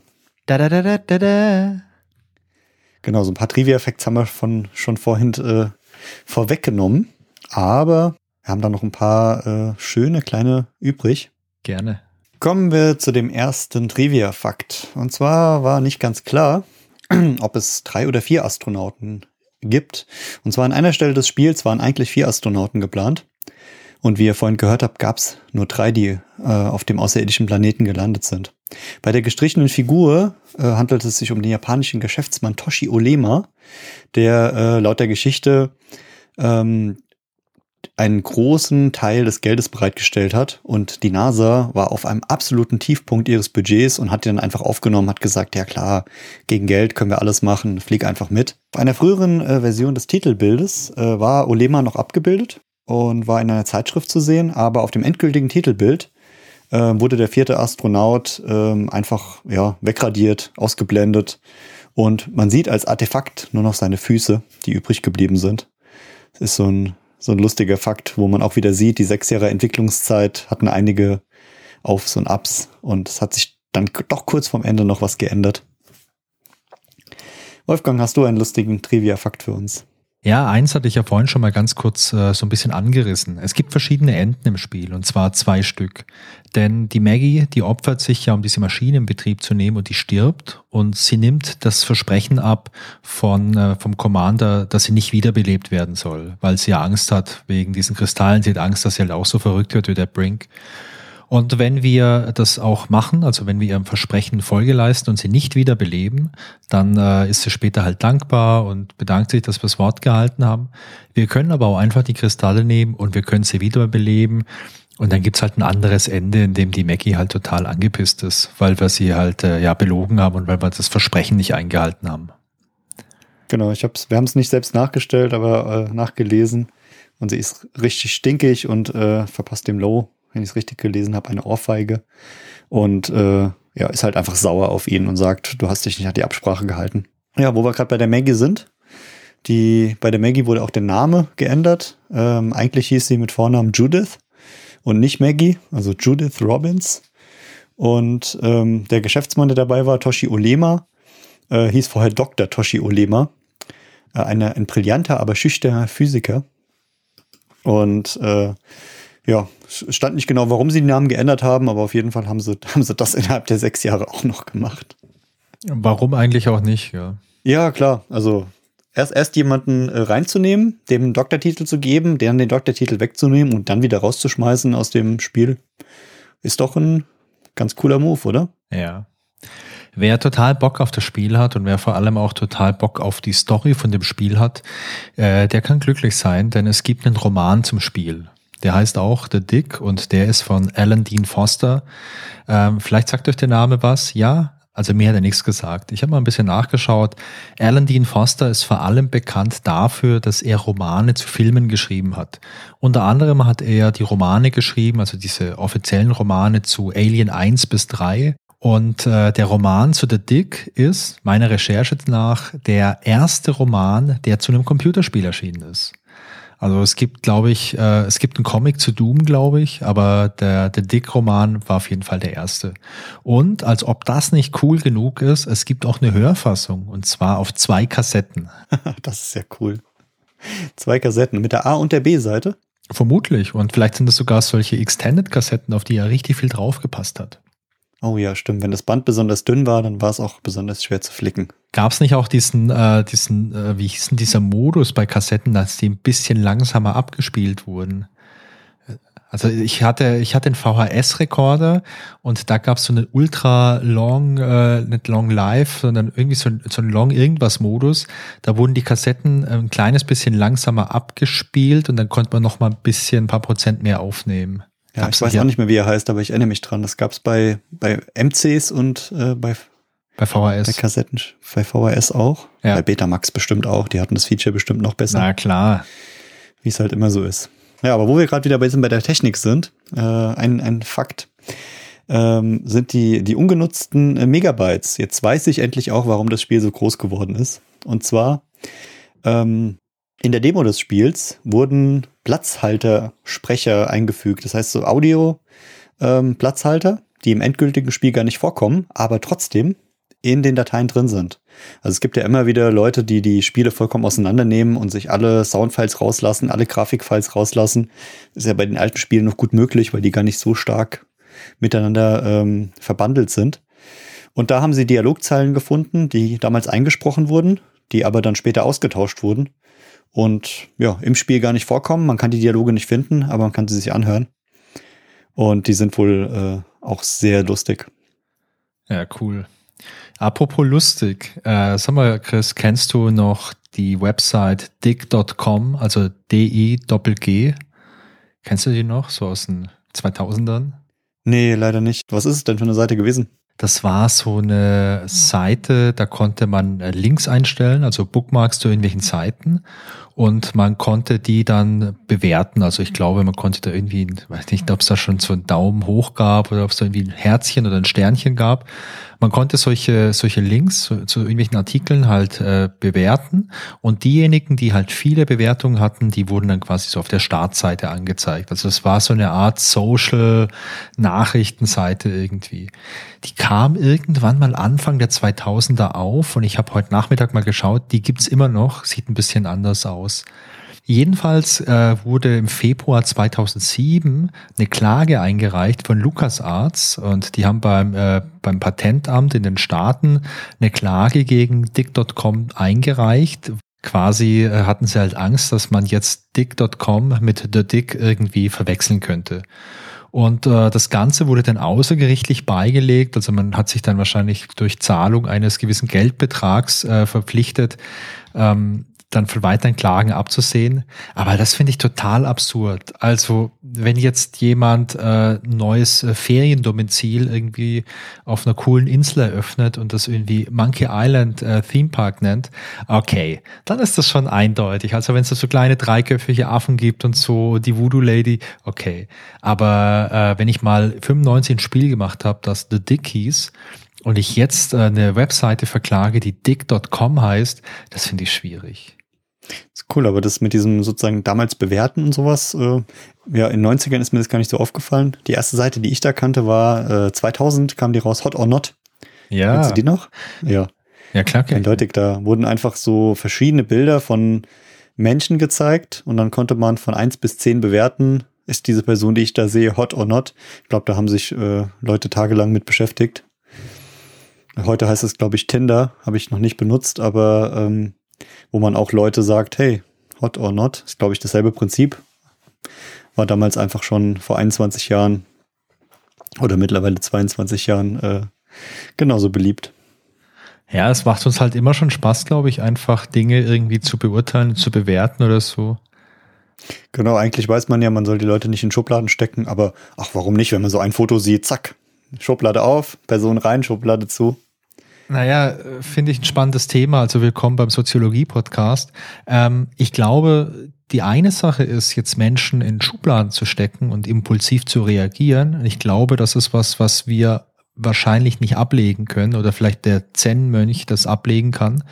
Aber was wir halt lernen können, ist ja dann nach diesem Impuls drüber nachzudenken und die Menschen dann aus der Schublade wieder rauszunehmen. Das, äh, da sind wir jetzt ja beim Punkt äh, Reflexion. Ja. Wo man sagen kann, also wenn man die Größe hat, diese Schublade nochmal aufzumachen, dann ist das natürlich Gold wert. Und da dann nochmal drüber nachzudenken und ich glaube, wenn, wenn hier jemand, der das hört, von sich behaupten kann, das kann ich oder das mache ich sogar ab und zu, boah, ich glaube, das ist schon ein ganz schön großer Schritt. Also ich halte es für essentiell, wenn man wirklich ähm, ja wirklich erfolgreich im Leben sein möchte, weil Erfolg hat immer mit Menschen zu tun. Also sei es jetzt ein wirtschaftlicher Erfolg oder vielleicht auch der persönliche Erfolg und die persönliche Zufriedenheit, die hat, finde ich, immer mit der Interaktion mit Leuten zu tun. Und das ist unablässlich, dass man äh, solche Entscheidungen oder solche Impulse irgendwie auch mal revidiert und überdenkt. Genau, und was man da auch nicht vergessen darf, ist, äh, es hat einfach ein gewisses, äh, mit einem gewissen Maß an Reife zu tun. Ja. Das heißt, wir sind ja jetzt auch schon in einem äh, jugendlichen und fortgeschrittenen Alter. Und ähm, ja, kennst es selbst, man wird ein bisschen älter, man wird ein bisschen reifer ähm, und ich glaube, da kommt auch der Punkt Erfahrung mit rein. Man denkt einfach, okay, ich habe die Erfahrung gemacht, Menschen können sich ändern mit der Zeit, aber auch der Eindruck kann sich ändern. Ich sehe jemanden, der kann äh, den Charakter haben, den man im ersten Moment gedacht hat, der kann aber auch komplett anders sein. Und ich glaube, wenn man die Erfahrung mal gemacht hat, ähm, und dann noch die Fähigkeit hat, das zu reflektieren und zu sagen, okay, vielleicht lasse ich mich da mal auf was ganz Neues ein. Ist schon sehr, sehr wichtig, ja. Ja, braucht man Mut dafür. Genau wie in einem guten ja. Adventure. Genau, das wird dann die grobe Pixel äh. Oh yeah. Ich glaube, da haben wir auch ein riesengroßes Thema. Aber bleiben wir erstmal noch kurz bei der Trivia, würde ich sagen. Apropos Erfolg, den wir ja schon angesprochen haben. Ich hatte es vorhin ja schon mal gesagt, äh, The Dick war sehr erfolgreich. Die haben 300.000 Kopien verkauft. Und es war zu dem Zeitpunkt das erfolgreichste LucasArts Adventure aller Zeiten bis zu dem Zeitpunkt. genau, das ist immer gut. Und das passt so ein bisschen wie Apple das macht, oder so. The best ever. Since now. Ähm, aber weißt du, was das, äh, welches erfolgreiche Spiel quasi vom LucasArts Thron gestoßen wurde durch The Dick?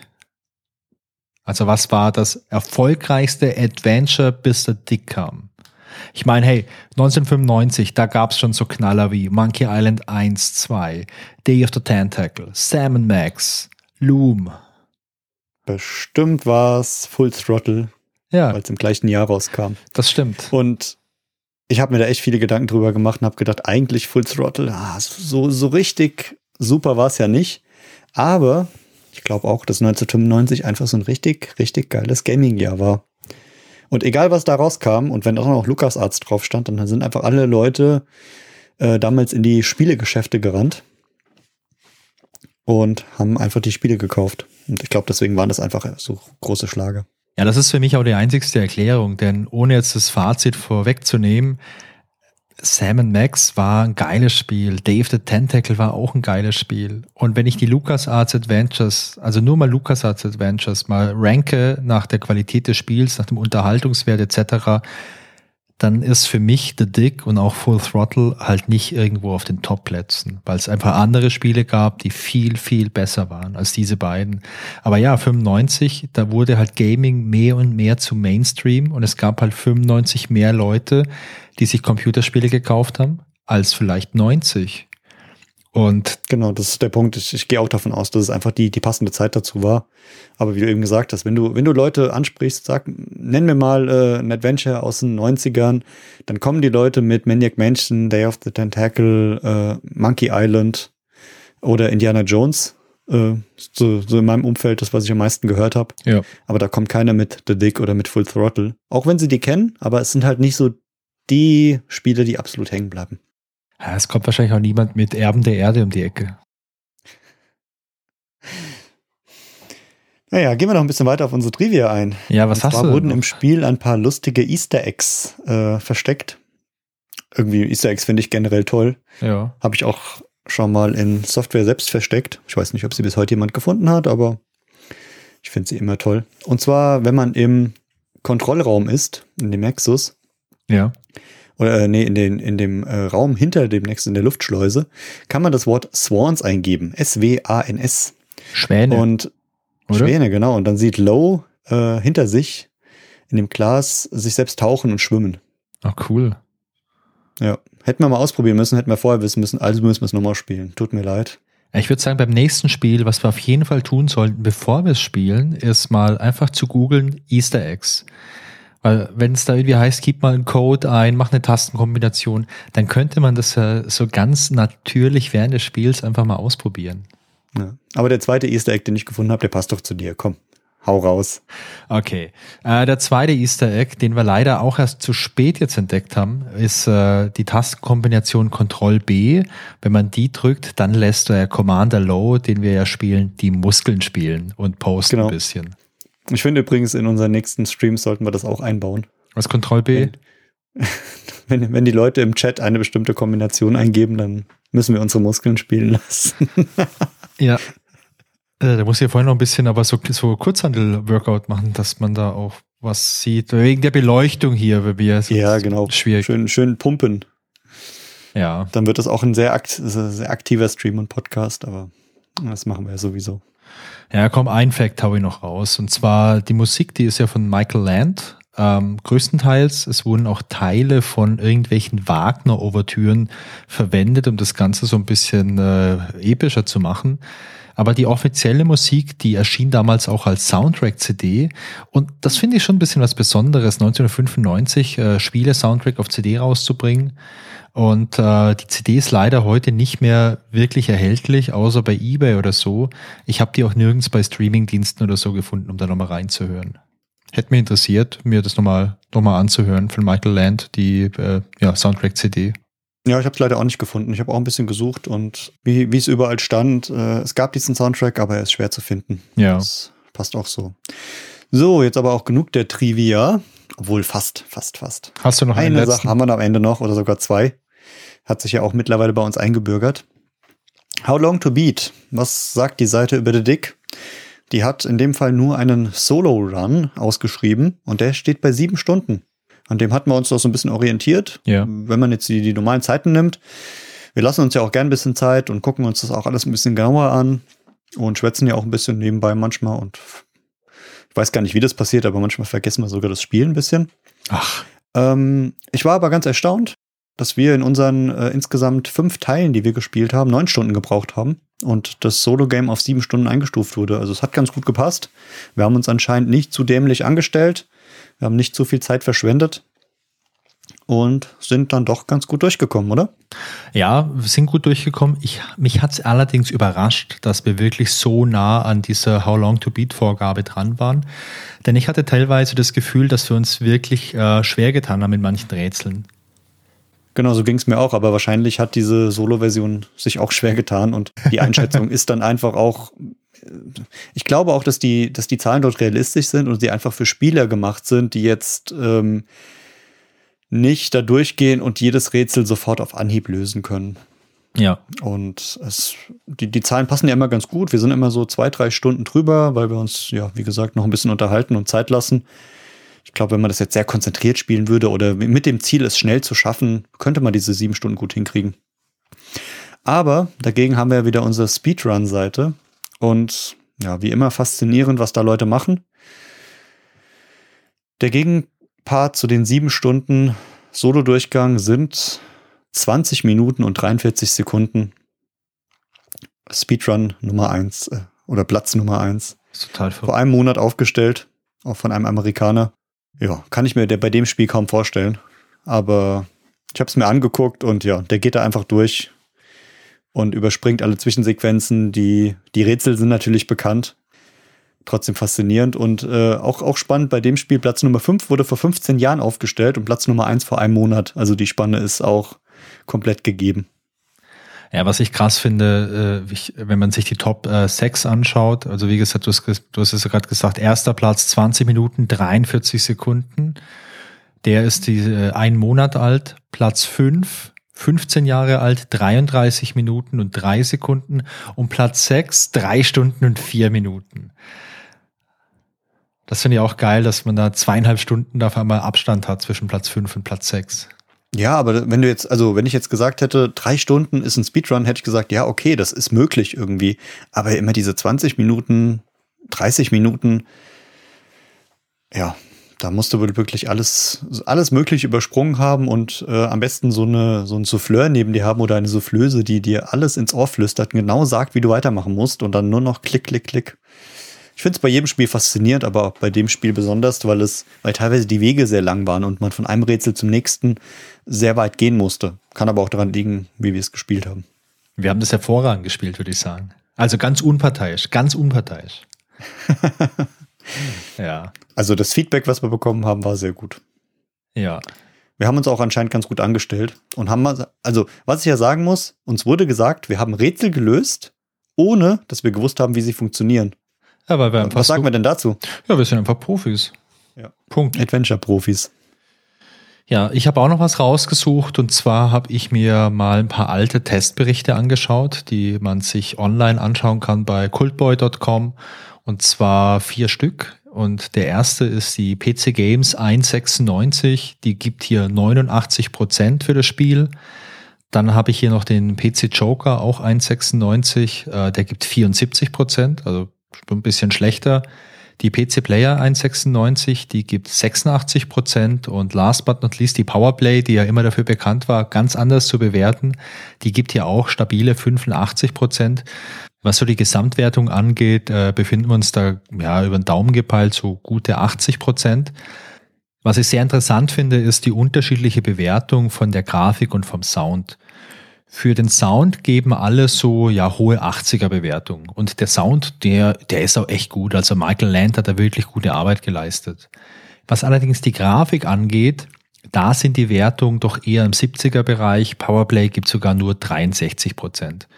Und das ist nachvollziehbar, finde ich, denn auch wenn der Dick heute noch ganz gut aussieht, glaube ich, dass der Vergleich damals zwischen The Dick und beispielsweise Full Throttle halt schon krass war, weil Full Throttle hat viel bessere Grafik gehabt, war viel hochauflösender etc. Und ich finde auch der Vergleich zwischen der Grafik von The Dick und beispielsweise Sam Max ist ähm, ist auch nochmal krass.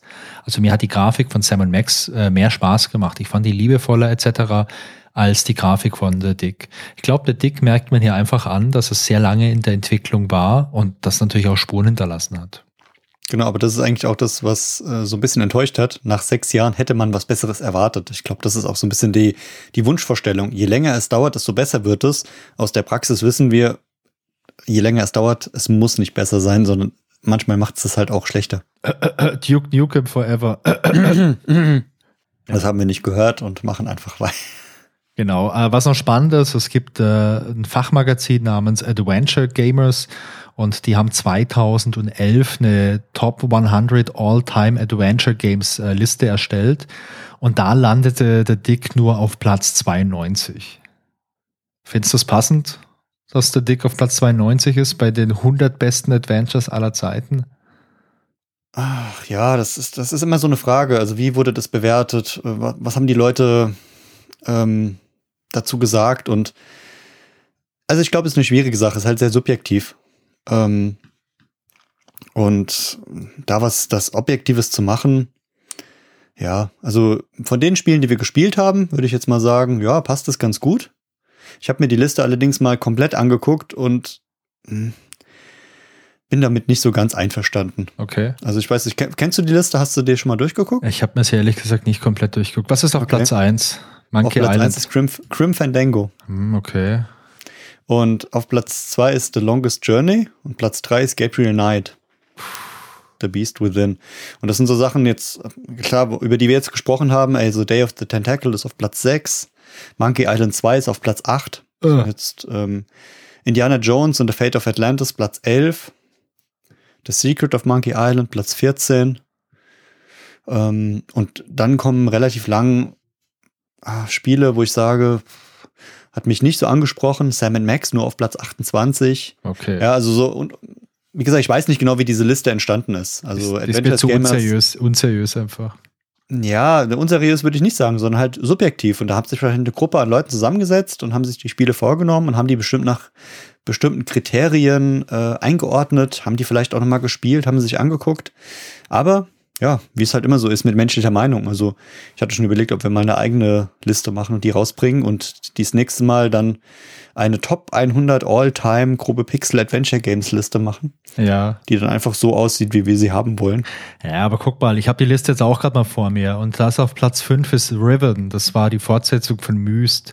Und Riven ist vor Dave the Tentacle. Puh, schwierig. Genau, das ist das, was ich meine. Und ähm, deswegen diese auf Platz 92 ja, okay, hat für mich aber keine große Aussagekraft. Ja. Und äh, stuft das Spiel einfach sozusagen in so einer hunderte Liste relativ weit hinten ein. So bei den Spielen, die ich hier sehe, hätte es ein bisschen Platz ein bisschen weiter vorne verdient. Aber machen wir lieber unser persönliches Fazit und äh, kümmern uns nicht zu sehr um die, die Meinung der anderen. Genau, wir sind nämlich auch sehr meinungsstark. Nee, Spaß beiseite. Christian, wie ist dein Fazit zu äh, The Dick? Also, mein Fazit ist erstmal, das, das Spiel hat Spaß gemacht. Also das, das insgesamt das Spielen, wir haben es ja in, in fünf äh, Teile gespielt und es war ein schönes Spiel. Ja. Also es hat Spaß gemacht zu spielen, zuzugucken, dann Notizen zu machen. Wir haben einige Screenshots gemacht, die wir, ähm, wenn die Folge rauskommt, noch äh, auf Instagram ein bisschen veröffentlichen, weil da so ein paar sehr schöne Momente dabei waren für uns. Es gibt, ähm, wie schon gesagt, schöne Grafiken, die, die Comic-Grafik, die gezeichnet sind, ähm, sind schön gemacht. Die Pixel-Grafik selbst gefällt mir auch, auch wenn sie jetzt nicht super professionell ist und mit anderen Spielen vergleichbar, aber insgesamt schön. Die, die Dialoge finde ich sehr liebevoll. Äh, und zwar nicht liebevoll, wie sie unter den äh, Protagonisten gesprochen werden, sondern einfach, da hat sich jemand viele Gedanken drüber gemacht, über die Dialoge. Und es sind sehr viele, aber sie gehen wie so eine Art Film äh, leicht runter. Was natürlich besonders heraussticht, das hast du eben bei den Bewertungen auch schon genannt, ist der Soundtrack und die passende Atmosphäre. Also ich glaube, das Einzige, was ich mir noch gewünscht hätte heute, wäre so Dolby Atmos. Weißt du, ich hätte gern hier so ein komplettes Soundsystem hinter mir, wo ich den kompletten Sound von Michael Land so ein bisschen um die Ohren gehauen bekomme. Und ansonsten hat er mir, hat er mir gut gefallen. Ähm, Fand ich auch ja, stark. Was wir schon ein bisschen Sound. erwähnt haben, ist, es gab ab und zu ein paar richtig schwierige Rätsel. Mir sind die Worte in den Sinn gekommen. Unsinnig, unlogisch, unpassend. Ähm, meine zwei Highlights waren das, das Rätsel mit einem Fahrstuhl. Oh Gott. Also oh da war Gott. so, da war, man kommt in so eine äh, Gruftkammer rein und am Boden ist so ein, ich glaube, es war ein Dreieck. Und man sieht, da ist ein Dreieck. Man kann sich da draufstellen. Man stellt sich da drauf und es passiert nichts. Und wir wissen aber, dass wir unter diese Gruft drüber müssen, weil unter der Gruft muss ja etwas sein. Das ist irgendwie so von der, von der Logik ganz klar. Und wir stehen auf diesem Fahrstuhl und es passiert nichts. Und wir wollen aber da runter. Und ich glaube, wir haben irgendwie eine halbe Stunde überlegt, wie kommen wir da runter, haben uns da draufgestellt, sind drumherum gegangen, haben versteckte Pixel gesucht und ich weiß noch, wir sind beide fast verrückt geworden. Und ich war, es war, glaube ich, das erste Mal, seit wir zusammen spielen, dass ich gesagt habe, ich google dieses Problem jetzt, weil es mich gerade so aufregt und ich sonst dieses Spiel nehme und irgendwo aus dem Fenster werfe. Und dann habe ich das war nicht mal in irgendeiner Komplettlösung beschrieben, sondern ich habe in so einem Forum, in so einem alten Spieleforum, einen kleinen Hinweis gefunden. Und zwar musste man in einem, in, auf einer ganz anderen Insel, man musste, glaube ich, auf die Karteninsel gehen und musste auf der Karteninsel in einem Teil einen bestimmten Farbcode einstellen, den wir an einer ganz anderen Stelle bekommen haben. Und dieser Farbcode an dieser einen Stelle hat dann Einfluss auf diese Gruftkammer, die wieder auf der Gruftinsel ist. Und da muss ich sagen, boah, das ist schon sehr, sehr weit hergeholt, weil selbst mit Logik, mit Kombinationsgabe, ohne Ausprobieren, hätte ich das niemals hinbekommen. Ja. Und da muss ich sagen, das Rätsel, ja, war irgendwie so ein bisschen unlogisch, unpassend, hat mich geärgert. Das zweite war äh, das sogenannte Leuchtstabrätsel. Ähm, trotz Twitch-Unterstützung im Chat, wo uns Leute gesagt haben, so, hey, das hat eine Logik und ihr könnt das machen und wenn ihr rausgefunden habt, wie, ja, das war so ein Rätsel. Wir haben es gelöst. Ich habe bis heute nicht kapiert, wie es funktioniert hat. Ich habe mir auch Videos angeguckt, wie andere es gemacht haben. Selbst beim Zuschauen habe ich nicht kapiert, wie es funktioniert. Es hat mich unglaublich geärgert, weil normalerweise verstehe ich diese Spiele. Ich spiele unglaublich gern so Escape-Spiele. Ich spiele gern Adventures. Ich mache gern Kreuzworträtsel. also ich will halt immer wissen, wie es funktioniert. Ich will es verstehen. Ja. Das ist mir ganz wichtig. Und das war das einzige Rätsel in diesem Spiel, was ich nicht verstanden habe. Und es gab so ein Zitat im Internet. Oftmals unsinnige Rätsel machen das Gameplay zu schwierig für alle, die keine Adventure-Experten sind. Und da habe ich mir einfach gedacht, gut, dass wir Adventure-Experten sind. Und selbst wir als Experten haben an dieser Stelle ein kleines wenig Unterstützung gebraucht. Und es hat mich nicht losgelassen. Mittlerweile äh, habe ich mich mit dem Spiel und diesen Rätseln versöhnt. Um es zusammenzufassen, mein Fazit ist, hat Spaß gemacht, ist ein schönes Spiel, ähm, tolle Idee, toller Soundtrack, passende Atmosphäre. Und wenn die Rätsel ein kleines bisschen besser gepasst hätten, dann äh, wäre es abgerundeter gewesen. Aber ja, im, im, Vergleich zu anderen Spielen, die wir schon erwähnt haben, Monkey Island, Day of the Tentacle, liegt es so ein bisschen weiter hinten und stürzt für mich so ein bisschen auf die hinteren Ränge ab. Aber ähm, ich möchte es nicht schlecht machen, sondern es war, war insgesamt trotzdem ein schönes Spiel. Wie war es denn bei dir? Wie hat es dir denn so gefallen? Ja, lass mir mal anfangen mit dem, mit dem du aufgehört hast, was die Rätsel angeht. Also ich fand die Rätsel teilweise wirklich knifflig. Und ähm, bei einem Adventure, klar, da brauche ich Rätsel und ich will ja auch äh, knobeln und so weiter. Aber was mir hier nicht so gut gefallen hat, waren so diese dedizierten Logikrätsel. Wenn ich jetzt als Beispiel, äh, keine Ahnung, Dave the Tentacle oder, oder Sam Max nehme, dann sind die Rätsel größtenteils eingebaut in die Story. Ich finde einen Gegenstand, ich muss den irgendwo benutzen, ich muss mit jemand sprechen, ich kriege eine Information und so packe ich dann irgendwie Step by Step by Step, äh, kriege ich Hinweise, mit denen ich ein Rätsel lösen kann. Gab es hier auch in der Dick, aber es gab auch so Rätsel, wo man dann quasi wie so ein extra Screen hatte. Da waren dann irgendwelche Bedienelemente, Edelsteine, irgendwas, die man dann ja sortieren musste, irgendwas damit tun musste. Und das hat sich für mich ein bisschen angefühlt wie ein Spiel im Spiel. Also wie wenn ich jetzt wirklich so äh, eine Spielesammlung habe mit so ganz vielen Logikrätseln und ich habe da außenrum noch so ein bisschen so ein bisschen Futter. Das war nicht die ganze Zeit so, aber das gab schon öfter mal. Also das Leuchtstabrätsel, das du angesprochen hast, dann mussten wir ähm, beispielsweise so ein Tierskelett zusammensetzen. Oh ja, ich erinnere mich dran. Und das war so eine Sache, äh, es gibt eine Szene, da gibt's keine Ahnung, ist so eine Seeschlange und die frisst eine Schildkröte und spuckt danach die Knochen wieder aus. Okay, und wir möchten aber quasi da unter Wasser in so eine Kammer. Also wir wissen noch nicht, dass es da eine Kammer gibt, aber wir wissen, dass eine Seeschlange, die ist gefährlich. Und was machen wir dann?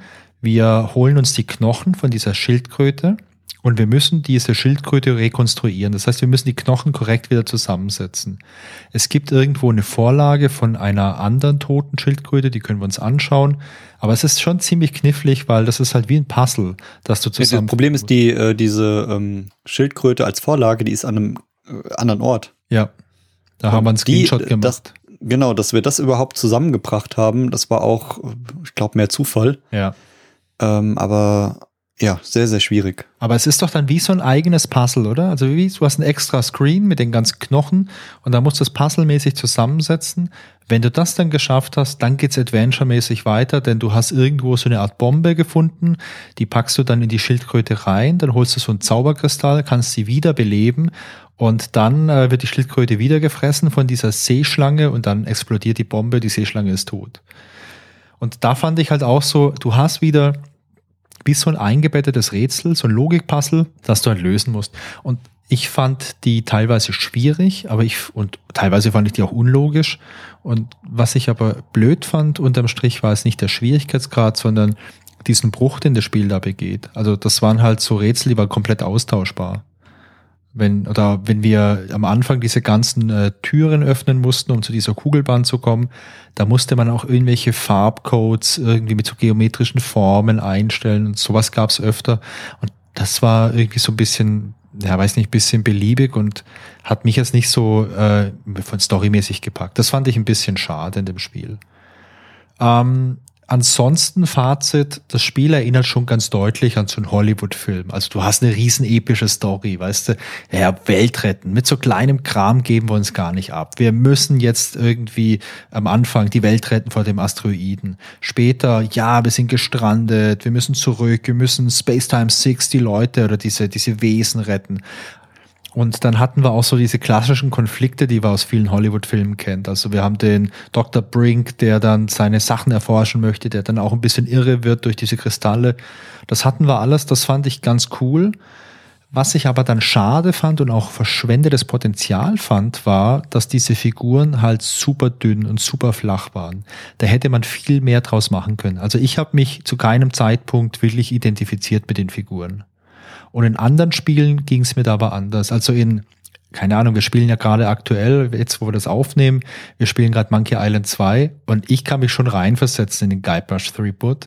Und auch bei Sam und Max, da hatte ich eine viel stärkere Identifikation mit den Figuren. Und das war hier nicht so, weil das war halt so Stereotyp. Du hast diese Reporterin, Schrägstrich Linguistin, die sich nur mit ihrem Thema beschäftigt. Du hast den verrückten Doktor gehabt und du hast den Soldaten gehabt. Und der Soldat, der so ein richtig krasser, harter Typ ist, ich meine, hey, der ist aus dem Ruhestand zurückgekommen, den schicken sie ins All und so. Der reagierte in manchen Situationen aber auch nicht wie so ein richtig krasser Elitesoldat. Also das fand ich an der Stelle ein bisschen schade, weil das Grundsetting ist ziemlich cool gewesen und ich glaube, da hätte man einfach noch viel mehr draus machen können. Und noch ein weiterer Kritikpunkt, äh, das sind die Dialoge. Du hast vorhin gesagt, dass die cool waren. Ja, aber teilweise waren die auch krass nervig. Also das Dialogsystem, wo wir gar nicht gleich wussten, du kannst manche Dinge öfter mal ansprechen. Äh, das, das, was, das fand ich ein bisschen schwierig, weil, weil es nicht so klar war. Aber teilweise waren die Dialoge auch mega lang, hey. Ja, genau. Also das, das meinte ich auf jeden Fall auch. Also, sie haben aber, was ich meine, die Schreiber haben so ein bisschen probiert, Humor reinzubringen. Und ähm, die kurzen Dialoge waren sehr knackig und die waren teilweise auch so ein bisschen bissig. Und ja. das fand ich ganz gut, um, um das Spiel einfach aufzulockern. Und manchmal sind sie aber sehr ins Detail gegangen und ja, da stimme ich dir absolut zu. Die langen Dialoge waren sehr nervig und langweilig. Und was mir auch aufgefallen ist, mag jetzt für die 90er äh, okay oder passend gewesen sein, aber sie waren sehr sexistisch. Ähm, ja, das trifft das. ich habe noch ein anderes Wort gesucht, aber ähm, ja, aus heutiger Sicht würde man sagen unpassend, aber was die sich da in den Kopf geworfen haben und wie der Low mit der Maggie gesprochen hat. Mhm. Und es war schon sehr, sehr krass teilweise. Ja, das ist leider ein Riesenproblem an also ziemlich allen Produktionen aus den 80ern und 90ern. Also auch Filme und so. Das ist teilweise echt schwer ertragbar, wenn man sich das Zeug heute reinzieht. Ja, und ansonsten, was ich mir gewünscht hätte im Spiel, wäre, dass die drei Charaktere ähm, ein bisschen besser zusammenarbeiten. Denn auch hier Glaubwürdigkeit. Also wenn ich jetzt wirklich auf einem fremden Planeten lande, fremde Umgebung, ich weiß nicht, ob die mir feindlich gesinnt ist, dann trenne ich mich doch nicht auf. Das macht gar keinen Sinn. Also egal wie cool diese Artefakte sind, aber ich bleibe doch zusammen. Ich trenne mich doch nicht auf und mache alles alleine. Das fand ich schade. Mir hätte es Spaß gemacht, wenn die drei zusammenbleiben und richtig cool wäre es gewesen, wenn man die abwechselnd hätte spielen können irgendwie. Also das wäre, glaube ich, für die Immersion echt ganz cool gewesen. Ja, das hätte ich mir auch gedacht. Also gerade, also die Trennung hätte nicht gepasst, besonders weil ja die Idee eigentlich für eine Verfilmung war. Und ich kenn, kann mir nicht vorstellen, dass innerhalb einer Verfilmung die sich einfach so aufgetrennt hätten. Ja. Also bei dem Spiel hat es vielleicht irgendwie gepasst, um die Szenen später so darzustellen. Aber stell dir mal vor, du bist auf einem fremden Planeten, weißt überhaupt nicht, was los ist und sagst dann so, ich gucke mich hier erstmal alleine um. Niemals. Also in keiner Welt mit keinen Kristallen im Kopf äh, hätte es das so gegeben. Ja, und das ist halt so mein Fazit. Das finde ich halt schade. Also das Spiel an sich, das war eine gute Unterhaltung, als wir das zusammen erst gespielt haben. Aber das Spiel hat brutal viel Potenzial verschenkt, weil es war unglaubwürdig, das ganze Setting, was die gemacht haben. Und es war ja schon von, von dieser Grundannahme war das ja schon so ausgelegt, dass das alles so ein bisschen nachvollziehbar sein könnte. Ich meine, okay, wenn man davon ausgeht, dass es Außerirdische gibt, die halt so krasse Technologie haben, das war schon alles irgendwie greifbar und ist nicht so komplett abgedreht. Aber wenn die Figuren dann halt so agieren, dass es irgendwie gar keinen Sinn macht, dann finde ich es halt äh, sehr schwierig, dem, dem irgendwie zu folgen und, und mich darauf einzulassen. Und mein Fazit ist, riesengroßes Potenzial, nicht nur, weil die Story von Spielberg war, aber leider, leider ein bisschen was verschenkt einfach. Ja, ich, ich hatte noch überlegt, ob es vielleicht auch daran lag, ähm, dass die, ja, wie nennt man es denn, Brüder und Schwestern von LucasArts einfach halt auch so stark waren und ja. Äh, es daneben so schlecht aussah. Also ich hatte überlegt, was, was wäre denn zum Beispiel, wenn The Dick jetzt nicht bei LucasArts rausgekommen wäre, sondern bei irgendeinem anderen äh, ähm, bei irgendeiner anderen Bude, die das gemacht hätte. Wäre das besser oder schlechter angekommen? Weil bei LucasArts hast du halt automatisch das Problem, es wird verglichen. Ja, klar. Und ähm, ja, wie du sagst, also das Spiel hat gut unterhalten, es hat auch teilweise Spaß gemacht. Die Stellen, an denen es keinen Spaß gemacht hat, die haben wir schon erwähnt. Und ähm, im Vergleich ist es eher schwach. Ja. Aber ohne Vergleich vielleicht gar nicht so sehr. Und je nachdem, mit was man es vergleicht, ähm, kann man halt gute oder schlechte Sachen finden, ja. Ja, ich würde jetzt nicht sagen, dass es jetzt ein richtig schlechtes Spiel ist. Ich würde sagen, es ist okay. Das kann man wirklich spielen, aber es ist kein herausragendes Spiel. Ja, genau, das trifft es ganz gut. Also so, wenn man so eine Notenskala hat, kann man es irgendwo so im, im Mittelfeld einordnen. Die anderen, einen würden eine 4 plus geben, die andere 3 minus und ja, je nachdem, wie man es empfunden hat. Ganz genau. Ja, gut, aber äh, ich glaube, dann hätten wir es soweit, oder? Also ich glaube, wir haben alles zu dem Spiel gesagt, alles, was wir erlebt haben, alles, was wir uns behalten haben, alles, was wir recherchiert haben, ist doch einiges zusammengekommen. Ich bin immer wieder erstaunt, was es dann doch so um diese Spiele drumherum noch so gibt, wie es ist oft so wie so eine eigene kleine Bubble. Und ja, es hat bei dem Spiel auch wieder Spaß gemacht, da so viel Zeit, Energie, Mühe reinzustecken. Wie gesagt, wir werden euch noch mit ein paar schönen Screenshots und ein paar schönen Schnappschüssen von unseren Spielen äh, auf den Social Media Kanälen äh, begleiten und würden uns auch hier wieder absolut über Feedback von euch freuen. Oh ja. Habt ihr das Spiel gespielt? Wie hat's euch gefallen? Wie habt ihr diese Rätsel erlebt? Und äh, oder wenn ihr es noch nicht gespielt habt, habt ihr es noch vorzuspielen? Das sind so Dinge, die, die uns auf jeden Fall interessieren würden. Also falls ihr das Spiel gespielt habt, dann würde mich interessieren, ob ihr diese eine Stelle mit diesem Fahrstuhl auf der Gruftinsel, ob ihr dieses Rätsel einfach so begriffen und gelöst habt oder ob ihr da entweder eine Komplettlösung gebraucht habt oder einfach Jahre eures Lebens verschwendet habt, um die Lösung alleine zu finden. Das würde mich sehr interessieren. Genau, falls es jemanden gibt, der das gespielt hat und das Rätsel einfach so ohne Hilfe geschafft hat, äh, dem gebe ich persönlich einen aus. Einfach melden. Feedback at grobepixel.de.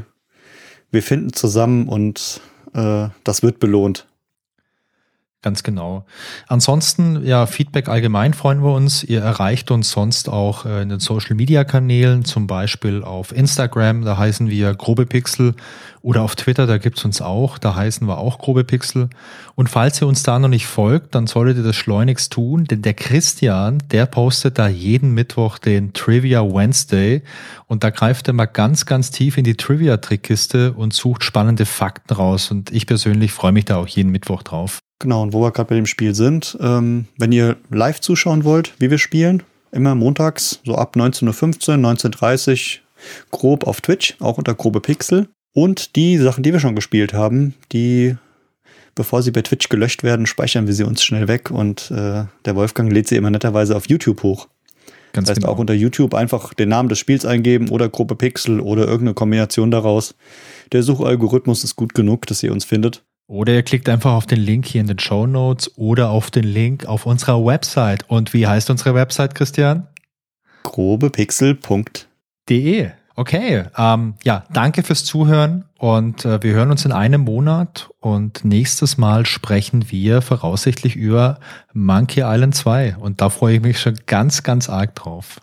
Genau, Wolfgang ist einer der größten Monkey Island Fans und ich glaube, da hat er sehr, sehr viel zu erzählen und da muss ich dann gucken, dass ich überhaupt zu Wort komme. Aber ich gebe mir sehr viel Mühe.